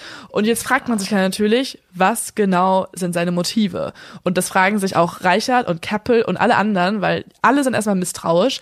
Der bekannteste Serienmörder, der schlimmste Mensch auf Erden in diesem, also nicht auf Erden, also doch schon, in der Reihe von sehr vielen anderen schlimmen Menschen, aber einer der aktuell schlimmsten Menschen, der noch lebt in diesem Moment, meldet sich mit Hilfe. Was ist sein Motiv? Und das ist, ich finde es total absurd, weil das ist nämlich, dass er, sorry, nee, die Taskforce, also die Soko Green River Killer, denkt im ersten Moment, dass es vielleicht so eine Art Prestigeding ist. Also, dass Bundy darauf ein bisschen neidisch sein könnte, dass ja die Zahl äh, der Opfer vom Green River Killer schon irgendwie so seine eigene Mordrate überholt hat und dass es irgendwie so eine Sache sein kann wie, ja, ich bin eifersüchtig, ähm, ich du möchte nimmst auch noch, mir nicht meine Mordrate weg. ich möchte ja auch noch mitreden können und oder aber auch, dass er vielleicht sich daran aufgeilen möchte, dass er die Sachen noch mal durchleben möchte. Wir wissen es nicht, also beziehungsweise sie wussten es in dem Moment nicht, aber er bietet immer noch seine Hilfe an und das tut er in Form eines Briefs, den er 22 Seiten lang ähm, schreibt, in dem er haarklein das Vorgehen und die Motivation des Green River Killers beschreibt. Liebe Taskforce, hiermit bewerbe ich mich, Ted Bundy, für eine Stelle bei Ihnen. Das hört sich, nee, aber Lynn, das ma- machst du, also das ist gerade ein Witz von dir. Das Krasse ist, das ist wirklich so, ne? Was? Ja. Oh er hat mein sich, Gott. ja, er hat sich, also, das ist wirklich so und das sehen wir jetzt, weil das Krasse ist erstmal, die Briefe, die er verschickt, die sind absolut detailliert und es ist eine sehr ähnliche Analyse wie die von John Douglas, nur mit dem Unterschied, dass Ted Bundy darüber eigentlich gar nichts wissen konnte. Ted Bundy hatte nämlich zu diesem Zeitpunkt nur so ein paar Zeitungsartikel gelesen, die bei ihm in der Zelle lagen, aber sonst hatte er keine Informationen. Trotzdem sind diese Sätze in den Briefen, also die sind alle klar, präzise und super schlüssig formuliert und es wirkt tatsächlich so, also es wirkt wirklich so, als ob der das studiert hätte. Also als ob er halt irgendwie eine kriminalistische Ausbildung hinter sich hat und weiß, wovon er redet. Aber im gewissen Sinne tut er das ja auch, ne? Im gewissen Sinne, Im ja. gewissen Sinne ja. Er selbst bezeichnet den ähm, Green River Killer in seinen Briefen immer nur als Riverman. Vielleicht auch so, weil er ihn degradieren möchte, keine Ahnung. Er kann es nicht haben, dass es der Killer ist, keine Ahnung. Und er fantasiert so ein bisschen, also er schreibt die Briefe so, als ob er, also er schreibt auch manchmal in der ersten Person Singular. Also er tut immer so, wenn ich der Riverman wäre, dann würde ich das und das und das tun. Also er fantasiert so ein bisschen über die Taten, als ob er sie selber begangen hätte. Aber es ist doch auch, also zum Beispiel Hannibal begeht doch auch im Schweigen der Lämmer, äh, begeht er doch auch Judy Forster. Also Ja. Äh, das ist wie in so einem, so einem Film, wo dann auf einmal... Hä, weißt du was? Ja. Das ist ja auch noch das Abgefahrene. Also das, was jetzt passiert, ist exakt diese Szene aus Schweigen Lämmer. Nein. Also doch, weil, also er hat ja erstmal eine Briefe geschrieben und Kappe und Reichert und Co. lesen die und beschließen irgendwann, sie müssen den halt treffen. Der weiß so viel. Sie vermuten sogar zu einem Zeitpunkt, dass er da irgendwie noch in Kontakt mit dem Green River Killer wäre, weil er so viel weiß. Deswegen fahren sie am 16. November 1984 nach Florida und besuchen ihn im Gefängnis. Und das, was du gerade erzählt hast, in Schweigendilemma hast du ja gerade berichtet, gibt's da diese eine Szene, wo Agent Starling, also die Psychologiestudentin, die aber auch fürs FBI arbeitet, äh, ins Gefängnis geht und vorher noch von Dr. Frederick Chilton so ein bisschen gebrieft wird von wegen, ähm, du musst wissen, Hannibal Lecter, der wird dich komplett manipulieren. Du bist sein Opfer, nicht du interviewst ihn, er interviewt dich. Er Ja. hat einen Plan. Und genau diese Szene wird nun auch passieren. Also das Krasse ist, als diese Szene geschrieben wurde, also für das Schweigende Lämmer geschrieben wurde von Thomas Harris, das war damals der Autor von dem Drehbuch, hat, also Thomas Harris hat sich Inspiration beim FBI geholt, der hat die Geschichte vom FBI studiert und diese Szene, die ich euch jetzt erzähle, ist die Vorlage für die in Das Schweigende Lämmer. Oh mein Gott. Also wir erleben jetzt quasi gerade diese Live-Szene aus dem Film. Als nämlich Keppel und Reichert in Florida ankommen, müssen sie erstmal mit dem Gefängnisdirektor reden und der warnt sie komplett eindringlich vor Bundy. Er sagt ihnen, Bundy ist gefährlich, er wird euch manipulieren, er manipuliert jeden, ausnahmslos. Und er sollte auch Recht behalten. Als sie dann in den Verhörraum gehen, ist dies erstmal noch nicht ganz so wie in Schweigen Dilemma, also es ist ein sehr steriler Raum. Reichert und Keppel setzen sich an den Tisch und warten auf Bundy. Als Bunny dann reinschlurft, ist er noch in Ketten. Er sieht recht kränklich aus und sogar auch so ein bisschen ängstlich. Und Reichert persönlich ist auch erstmal so enttäuscht. Er dachte jetzt, da kommt der krasseste Killer aller Zeiten. Und dann war das einfach nur so ein Schwächling, wie er selber dann in sein Buch schreibt. Und er hätte was krasseres erwartet. Wieder so rein und so, oh, ich dachte, du wärst cool. Er hat sogar noch, Fun Fact, Reichert hat sogar noch einen Tag vorher im Hotel, wo die waren, so mega viele Sit-Ups und äh, hier ähm, Liegestütz gemacht, weil er stärker sein wirken Boah, wollte. ich finde Reichert echt ein bisschen weird. Also der Reichert- irgendwie so, Ey, und Fun Fact jetzt nochmal zu Reichert. Reichert ist aktuell fucking Republican. Also er ist in der Partei der Republicans und ist danach, nach diesem ganzen, er der, ist ja, Ja. mega gefailt, ne? Nach der ganzen ähm, Ermittlungsarbeit bei der Polizei ist er einfach Poli- Politiker geworden für die Republicans und war sogar auch im Senat für, also in Washington auf jeden Fall. Ja gut, okay, also Reichert ähm, macht das, was alle Republikaner tun, Sit-Ups, um äh, bessere, bessere Ergebnisse zu bekommen. Außer Trump halt, der macht keine Sit-Ups. Reichert war also erstmal enttäuscht. Keppel hingegen, also von der Behavioral Unit, jemand, der ein bisschen geprobter war für solche Verhöre, witterte direkt, dass hier etwas nicht stimmt. Weil er kennt Ted Bundy eigentlich aus dem Fernsehen und weiß, dass er, oder auch, glaube ich, sogar live haben die sich auch mal getroffen, und er weiß, dass es halt jemand ist, der super rhetorisch auftritt. Charming, beeindruckend, Macht die Menschen geil. umhaut. Äh, auch ja. Ted Bundy war ja Politiker. Also es sind beides Menschen, die wissen, was sie tun einfach. Die wollen Menschen beeinflussen. Das heißt, genau dieses Verhalten ist erstmal noch ein bisschen merkwürdig. Und damit hatte der Gefängnisdirektor im Endeffekt nämlich recht. Ted Bundy hat sich wochenlang auf diesen Auftritt vorbereitet. Er hat sogar ein Drehbuch verfasst für dieses Interview. Also dieser Gott. Mensch hat alles geplant. Sein Plan ist, eigentlich muss ich sagen, mega intelligent. Also Ted Bundy war ja auch sehr intelligent. Was nämlich Ted, oder Ted Bundy, ich weiß, das hört sich so komisch, an, wenn man Ted sagt. Ted und ich, zwei beste Ted Freunde. Plant, was Ted Bundy geplant hat, ist, dass er wirklich, wie du vorhin als Witz schon meintest, er hofft, dass die Ermittlungsbehörden ihn zukünftig als freischaffenden Berater engagieren für besonders schwierige Fälle. Und er damit der Todesstrafe entgeht. Wirklich, genau das ist sein Ziel. Also er denkt sich so, scheiße, ich bin jetzt gerade auf der Death Row, meine Hinrichtung ist geplant, ich möchte die aber irgendwie aufschieben, das kann ich nur, wenn ich den Leuten jetzt den Green River Killer besorge quasi. Also wenn ich den Menschen herausfinde, dann wissen die, ich kann das und ich nütze denen was lebendig mehr, als wenn ich tot wäre. Damit dieser Coup halt wirklich gelingt, muss er natürlich Erfolg haben. Und deswegen tritt er jetzt erstmal so schüchtern auf. Also er setzt sich da ja so ein bisschen hin, so, Mann, ich bin auch voll schwach im Moment.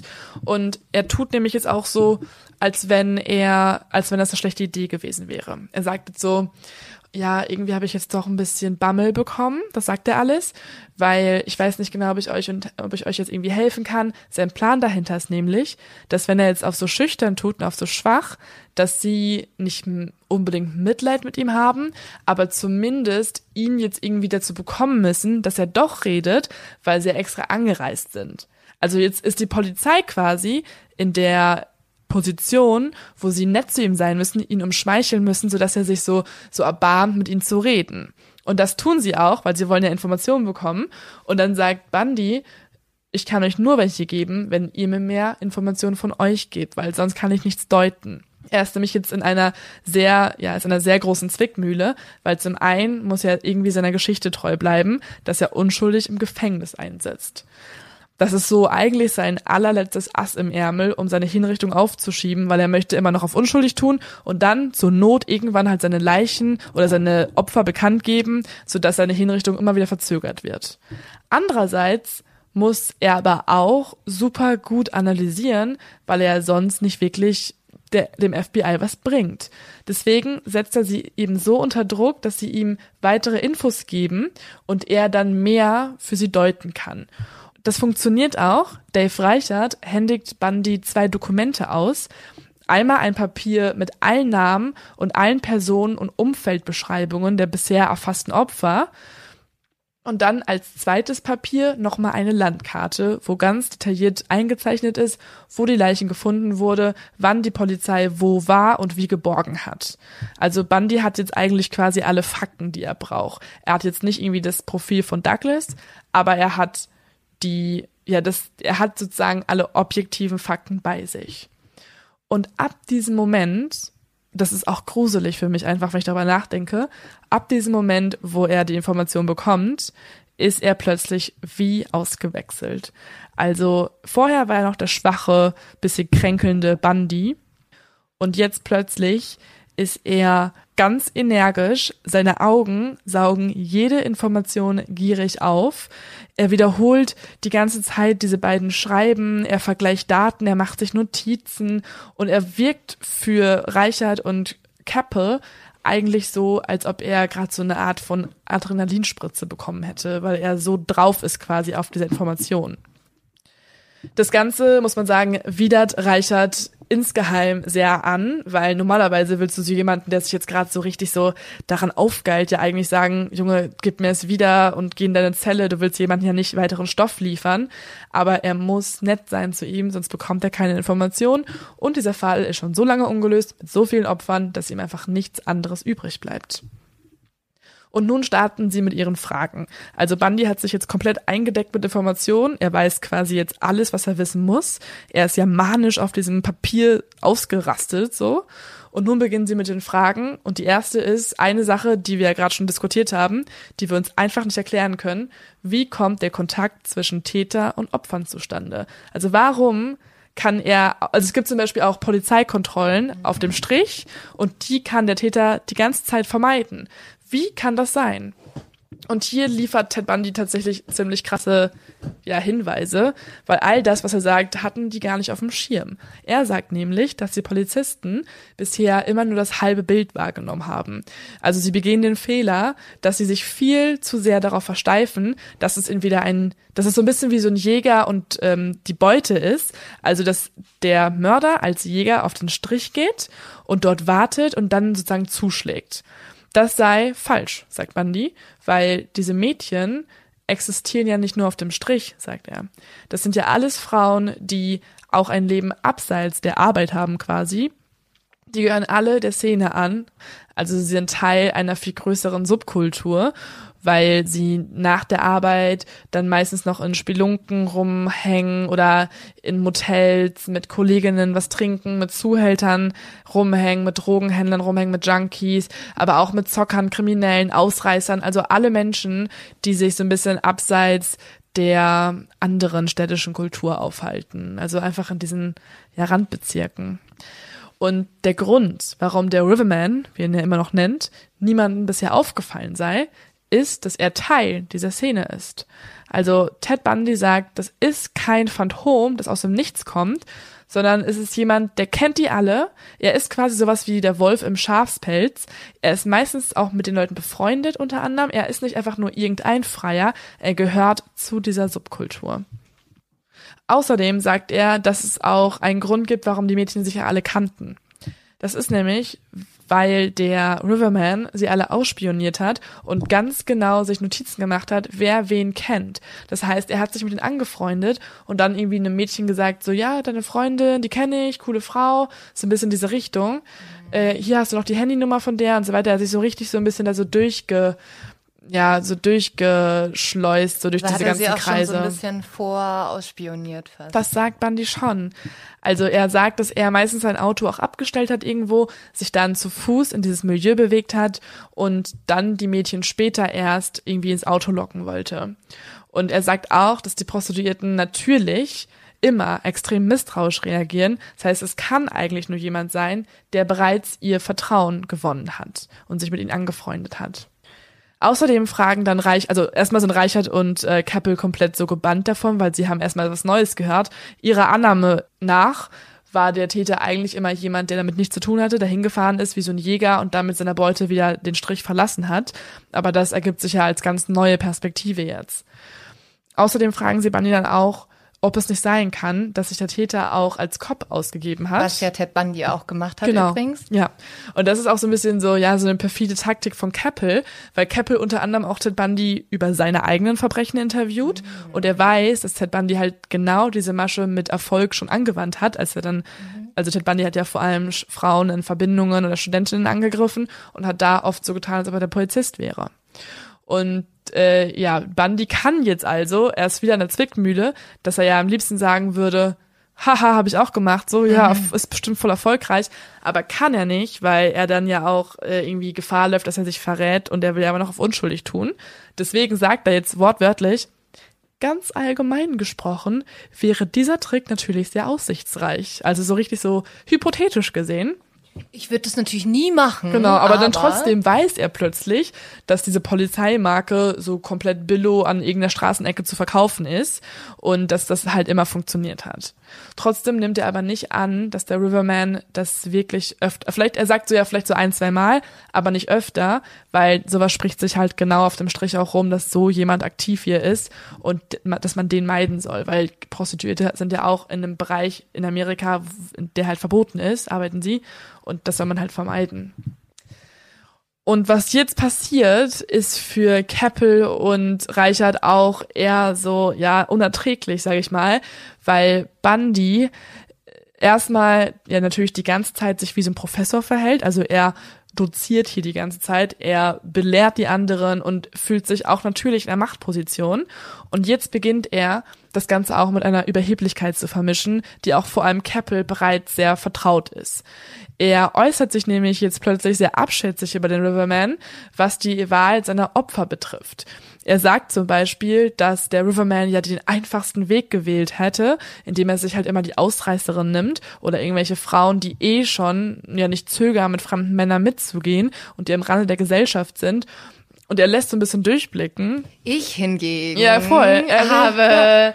Studentinnen gewählt ja, an der Universität. Komplett. Ja, komplett, okay, Ted. Komplett. Ja. Er sagt wirklich sowas. Er sagt so, ja, also er selbst hat ja schon so ein bisschen ja anspruchsvollere Aufgaben gemeistert und so, ne? Er nennt sogar auch den Riverman durchgehend als primitiv, zwar clever, aber hauptsächlich primitiv.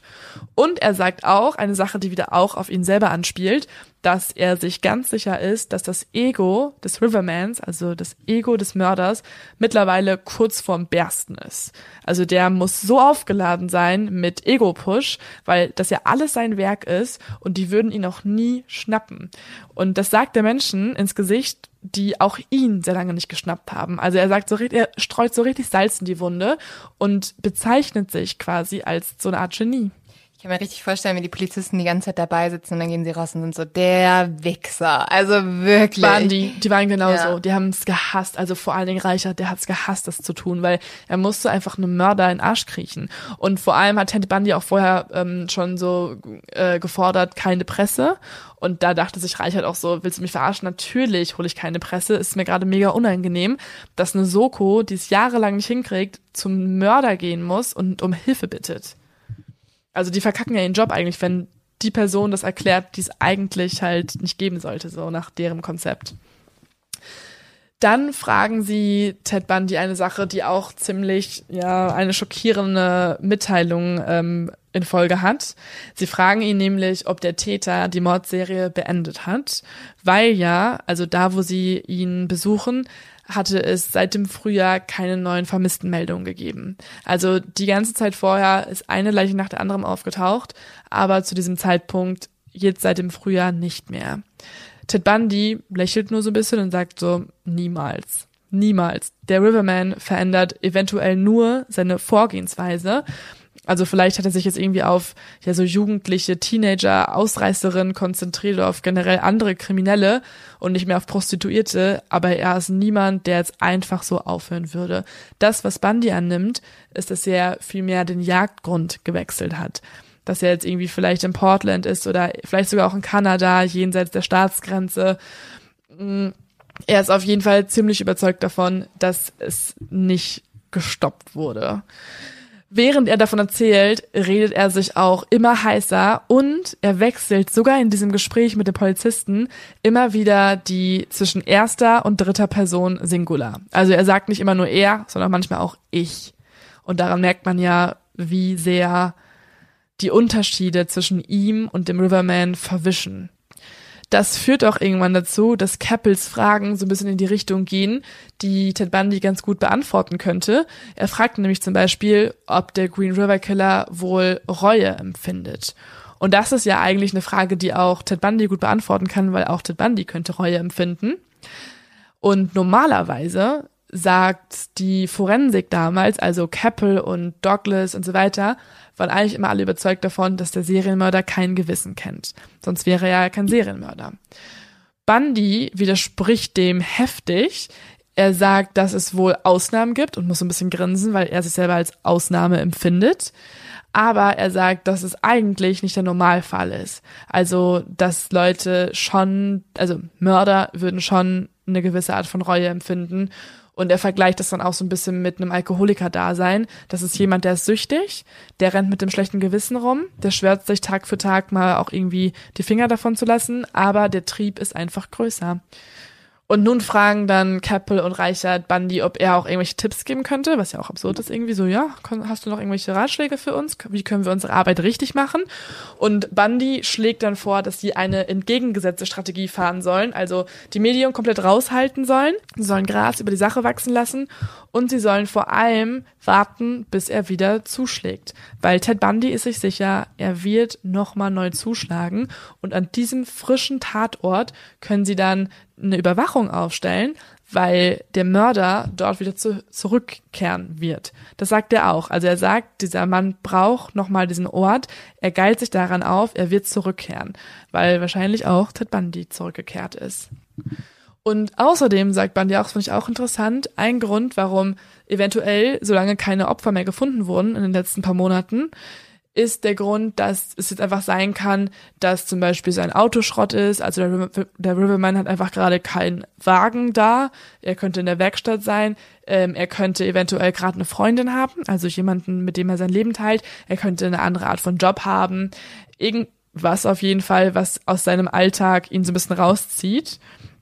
Aber auf jeden Fall wird er nochmal zuschlagen. Wenn nicht jetzt, dann vielleicht, wenn sein Wagen aus der Werkstatt kommt. Eine weitere Frage von Reichert ist, ob der Mörder eventuell religiös motiviert ist, weil das war ja auch genau die Annahme am Anfang, als ähm, zum Beispiel auch John Douglas ja meinte, es könnte ein religiös motiviertes Verbrechen sein. Worauf Ted Bundy er sagt so, naja, also das glaubt er nicht. Äh, eigentlich sogar ist er sich ziemlich sicher, dass es kein religiöser ist, weil dann würde er die Opfer anders irgendwie sagt kalt machen und wegschmeißen, aber nicht. Ja, und nicht so irgendwie erledigen. Also vor allem dieses Ding, dass er ja wirklich die wie Müll weggeschmissen hat. Genau. Und man kann auch irgendwann feststellen, dass halt die Körper halt auch missbraucht wurden und so, ne? Also es war schon mit sexuellem Hintergrund. Aber wurden sie missbraucht? Vergewaltigt. Okay, und aber als die Frauen noch lebendig waren? Ähm, als Nekro, also mit den Leichen, also es waren Nekrophiler. Ah, also mhm. jemand, der die Leichen, Sex mit Leichen ja, gehabt hat. Er liebte Leichen. Vielleicht auch mal ein relativ wichtiges Detail, was man rausgefunden hat. Ja, er liebte Leichen, also Leichname. Und, und genau das bringt dann auch Ted Bundy als Erklärung an. Er sagt nämlich, nee, nicht die Religion ist die Motivation. Das treibt niemanden zu solchen Taten, zumindest nicht auf die Art und Weise. Das, was den Riverman reizt, ist ja ganz offensichtlich was ganz anderes. Und das macht natürlich Keppel und Reichert erstmal stutzig und sie fragen dann so, was genau reizt ihn denn? Und das ist jetzt der erste Moment in diesem Interview, wo Bundy herumdruckst und plötzlich verlegen ist. Normalerweise ist er der Mensch, der große Wörter und Töne spuckt und dem Polizisten ja hier erzählt hat, so, was passiert ist, aber jetzt ist es ihm peinlich und Keppel speziell weiß auch warum. Er kennt ja die Geschichte von Ted Bundy und er weiß, dass Ted Bundy selbst ein Nekrophiler war er hat ja auch geliebt, mit Leichen zu schlafen, auch nachdem sie halt schon zwei Tage alt waren. Und äh, vor allem wusste Keppel auch, dass es die einzige Methode sogar war, wie Ted Bundy Sex haben konnte. Also es gab ihm den Kick, einer Leiche, mit einer Leiche zu schlafen. Und wenn er es mit einer lebenden Frau zu tun hatte, dann bekam Bundy keinen Hoch. Das muss man auch dazu sagen. Wie kann man auf Leichen stehen? Also ich, ja. ich komme ich komm nicht drauf klar. Also das. Oh, nee. Mhm. Lieber ein Wein als eine Leiche, würde ich sagen. Guter Vergleich. Das ja. ist bestimmt, empfehle das mal Leuten, die Nekrophiler, also empfehle das mal Nekrophilen. Immer, immer wenn ihr mit einer Leiche schlafen wollt, einfach einen Wein trinken. Oder halt einfach zum Therapeuten vielleicht auch. Ja, oder so, zum Therapeuten. Gehen, ja, ja. Naja, Ted Bundy ist auf jeden Fall peinlich. Er hat zum ersten Mal irgendwie einen Moment, wo er schweigt. Und um dann die Anspannung zu lösen, fragt Reichert, ob der Mörder die Leichen im Green River nicht vielleicht einfach einem bizarren Taufritual unterzogen hat. Wo also man er, Steine in die Vagina besteckt. ja, genau. Also irgendwie, keine Ahnung, also zum Beschweren, weiß ich nicht, dass sie halt unrein wären und jetzt müsste er sie reinmachen, keine Ahnung. Eigentlich fragt Reichert diese Frage auch nur, weil Ted Bundy halt so rumdruckst und halt aufgehört hat zu reden, weil er halt peinlich berührt war. Und das ähm, lockt ihn aber wieder so ein bisschen aus der Reserve, weil in dem Moment kichert Bundy dann und macht sich über diesen Vorschlag so ein bisschen lustig und sagt dann so, lol, also, okay, sag nicht lol.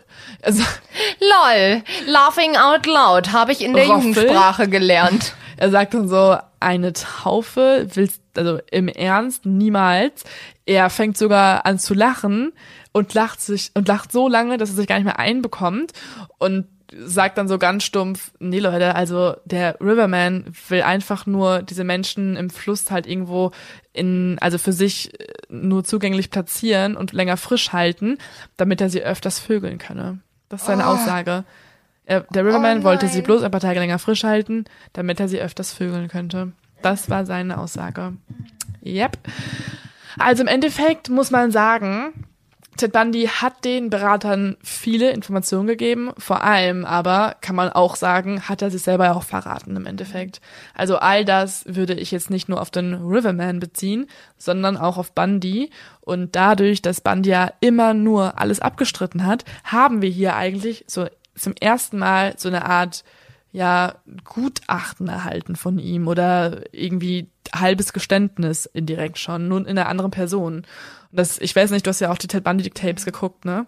Sprechen wir auch nochmal drüber, Genau. oder? Also wir sprechen auf jeden Fall nochmal über Ted Bundy, aber hier habt ihr quasi jetzt so in einem anderen Kriminalfall quasi das Geständnis von Ted Bundy gehört. Und was, Indirekt. was passiert jetzt mit diesen ganzen Informationen? Also mit Ted Bundy vor allem passiert erstmal Folgendes. Am 2. Januar 1989 wird er dann nämlich vom Staat Florida hingerichtet. Hat also nicht funktioniert Hat mit nicht dieser FBI-Karriere. Und es war auch noch so, also Keppel, also Bob Keppel und Reichert sind sogar öfter noch zu ihm gefahren, haben ihn öfter noch interviewt. Sie haben trotzdem mit seinen Infos nichts gefunden. Zumindest nicht dann. Und das letzte Mal, wo sie da waren und Ted Bundy so ein bisschen so hoffnungsvoll äh, da in den Raum reingeschlürft kam, guckt ihn Keppel ganz tief in die Augen und sagt ihm so, ja, wir haben dich halt auch nur ausgenutzt, genauso wie du uns ausgenutzt hast. Wir wollten, Episch. ja, er hat es so richtig genossen. Er hat so richtig in die Augen geguckt und war so, dein Plan geht nicht auf. Wir haben nie geplant, dass du eventuell unser Berater wirst. Das war einfach nur in deinem Kopf. Wir haben nie geplant, dass du nicht hingerichtet werden müsstest. Du hast uns einfach halt Informationen geliefert. Und Du hast uns nicht ausgetrickst, wir haben dich ja, ausgetrickst. das war einfach sein letzter Wunsch, dass er nochmal da Salz in die Wunde streut und Ted Bundys Blick sagte dann auch alles so. Er hat verstanden, dass er jetzt einfach tot ist. So, das war quasi für ihn das Urteil. Es hat nichts gebracht. Das war mein letzter perfider Plan. Der hat nichts gebracht. Und auch das Profil, muss man sagen, hat den Mörder zumindest nicht gebracht. Also man konnte niemanden finden. Auch mit diesen Informationen erreichten die Polizisten keinen Durchbruch. Die Zahlen steigen und steigen und die Monate vergehen. Und jetzt komme ich mal zu der finalen Zahl an Leichen, die im Jahr 1991, also neun Jahre nach dem ersten Mord, ermittelt wurde. Und das sind einfach mal 49 Frauen. 49 Frauen, die in neun Jahren ermordet wurden und die man alle dem Green River Killer zuschreibt. Es sind 49 Frauen. ja. Und die, der wurde nicht gefunden und es gab immer noch keinen Hinweis. Und trotzdem, also es gab immer noch keinen Hinweis, jedoch haben die Ermittlungen über diesen ganzen Zeitraum hinweg unfassbar viel Geld gekostet. Mehr als 15 Millionen Dollar wurden ausgegeben. Menschen, also ganze Reviere waren mit diesem Fall beschäftigt und kamen zu keinem Ergebnis, sodass im Jahr 1991, also neun Jahre später dann, alle Polizisten von dem Fall abgezogen wurden und nur noch ein Mann überblieb. Das war Tom Jensen, der ist egal. Der war einfach nur noch da so, Tom, du bist jetzt hier noch ein bisschen verantwortlich für.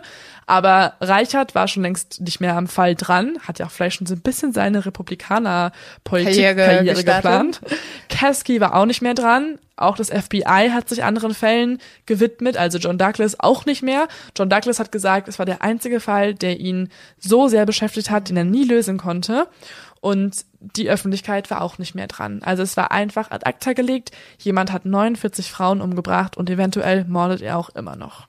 Und zehn Jahre lang war der Fall dann einfach ungelöst, oder? Genau, und ich möchte, sonst wird diese Folge, glaube ich, stundenlang weitergehen. Ich möchte einen zweiten Teil dazu machen oder wir machen einen zweiten Teil mhm. dazu, weil googelt mal bitte nicht. Es ist jetzt ein Cold Case. Wir haben euch gerade einen Cold Case genau. erzählt. Genau. Und in einer Woche erzählen wir euch die Auflösung. In einer Woche ist dann kein Cold, Cold Case mehr, weil es tatsächlich dann doch noch eine Wendung in diesem Fall gibt. Und ich möchte nochmal sagen, es gibt den Taxifahrer, einfach noch an dieser Stelle gedroppt. Es gibt den Taxifahrer, es gibt den blauen Pickup. Die Hellseherin. Es gibt die Hellseherin. Es gibt einen Typen namens Gary, der sich einmischt und nochmal äh, Tipps in dem Fall gibt. So, ja, schaut doch mal da. Es gibt mehrere Leute, die sich einfach einmischen, 200 Verdächtige. Und nächste Woche wird dann eventuell die Person genannt, die es wirklich war. Also nicht, nicht eventuell, die Person wirklich. Großer genannt. Cliffhanger. Und ähm, bevor ihr jetzt noch ausschaltet, haben wir noch zwei Sachen. Wir haben einmal noch äh, eine Werbung ähm, von, von jemandem, der uns netterweise unterstützt. Und dann haben wir natürlich noch den Leos-Tipp. Die Leo-Tipps. Wie immer an dieser Stelle möchte ich einmal die beste Serie auf der ganzen Welt erwähnen, Mindhunter. Wer sie noch nicht gesehen hat, bitte gucken. Also es ist wirklich einfach nur ein, ein Werk an unfassbar guter Serie. Es ist gut, filmtechnisch gut, drehbuchtechnisch gut, protagonistenmäßig ja, gut. Ja, und, und, und schreibt auch mal den Leuten und sagt, hey, wir wollen noch eine Staffel. Ey, das regt mich ja immer noch auf, ja. ne? Es gibt immer noch nicht Staffel 3. Es gibt übrigens manchmal Nachrichten von Leuten auf Instagram, die so sind, toll, jetzt habt ihr mir halt so einen Serientipp gegeben und ihr habt nie erwähnt, dass es da keine weitere Staffel gibt und jetzt bin ich richtig pisst. Danke.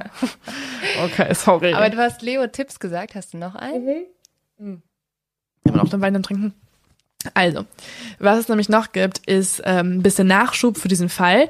Ich mach mal kurz, ich hau mal kurz mehrere raus. Also für alle, die die Ted Bundy Tapes noch nicht geguckt haben, guckt euch Ted Bundy Tapes an. Mhm. Das ist einfach die, also ich persönlich finde es die beste True Crime Doku ever. Ich habe, mit der bin ich eingestiegen in True Crime. Ich liebe diese Doku. Ich finde die so gut gemacht. Die ist einfach nur so schockierend, so ausführlich. Es gibt so viel Originalmaterial und boah, einfach wirklich empfehlenswert. Und dann, wenn ihr euch jetzt zu dem Green River Killer ein bisschen informieren möchtet, dann kann ich euch die Bücher empfehlen, die ich zumindest dafür gelesen habe. Und das ist einmal das Buch von David Reichert, also von dem, der jetzt mittlerweile was ganz anderes macht. Ähm, aber zwischendurch auch noch mal Autor wurde und seine eigene Biografie runtergeschrieben hat. Und die heißt Chasing the Devil, My 20-Year Quest to Capture the Green River Killer. Darf ich auch noch einen Tipp geben? Das ist eine große Fail-Geschichte. Ah, okay. Ja? Also es ist mehr so ein, so ein so ein sehr egoistischer Tipp. Aber wenn like euch, meine Fotos auf Instagram. Ja, bitte, bitte, nein. ähm, aber fast genauso, wenn euch der Podcast gefällt, gebt doch vielleicht mal eine iTunes-Rezension ab. Weil ja. wir freuen uns immer voll und uns hilft das auch voll. Also wir können mal kurz festhalten, die Sachen, die uns überhaupt nicht also antreiben, aber die sozusagen ja. es möglich machen, dass wir es als Hauptberuf machen, sind Werbekunden und gute iTunes-Rezensionen. Ja, und irgendwie so uns fragen voll oft Leute so, hey, können wir euch mal Geld überweisen? Echt? Nee, ja, schon. Was? Ich, ich habe das schon so, ich würde euch gerne unterstützen, jetzt das ist euer Hauptberuf. Warum ist, leitest du denn diese Leute, Nachrichten nicht an mich weiter? So Leo, so, hier ist mein PayPal-Konto. Nein, dafür machen wir ja Werbung, aber wir, ihr, ihr könnt uns wirklich unterstützen, indem ihr uns ein paar positive Bewertungen gibt. Dann freuen wir uns richtig riesig. Oh, wie süß, wer fragt das? Und warum? Also ich würde niemals mir Geld geben. Leo so, ich gebe niemandem mein Geld. Also, danke, ich nehme danke. es. I love you. Äh, ja, und wir trinken jetzt unseren Wein aus. Wir trinken den Wein aus und wir, nächste Woche. wir recherchieren weiter, oder? Ja. Also, Lynn, kannst du denn vielleicht den zweiten Teil mit mir zusammen machen? Weil ich habe jetzt ungefähr 100 Millionen Bücher gelesen. Ich würde es voll gern machen. Ja? Ja, I'm very excited. Okay, und dann nächstes Mal gehen wir einfach so ein bisschen mehr in die Biografie und die Hintergründe rein und so, weil ich finde also eigentlich mein, ganz cool. Meine Spezialität, die Biografie? Ja, komplett. Und ja. vor allem, was jetzt auch mega spannend ist, wir haben ja zwei Profile. Das von Ted Bundy und das von ähm, John Douglas. Ja. Und jetzt wäre es ja mega spannend zu erfahren, stimmt das? Also, was ist dieser und Mensch wer eigentlich? Ist der Mann? Ja. Oh, ich bin so aufgeregt. Okay, bis dann. Tschüss. Tschüss. Cheers.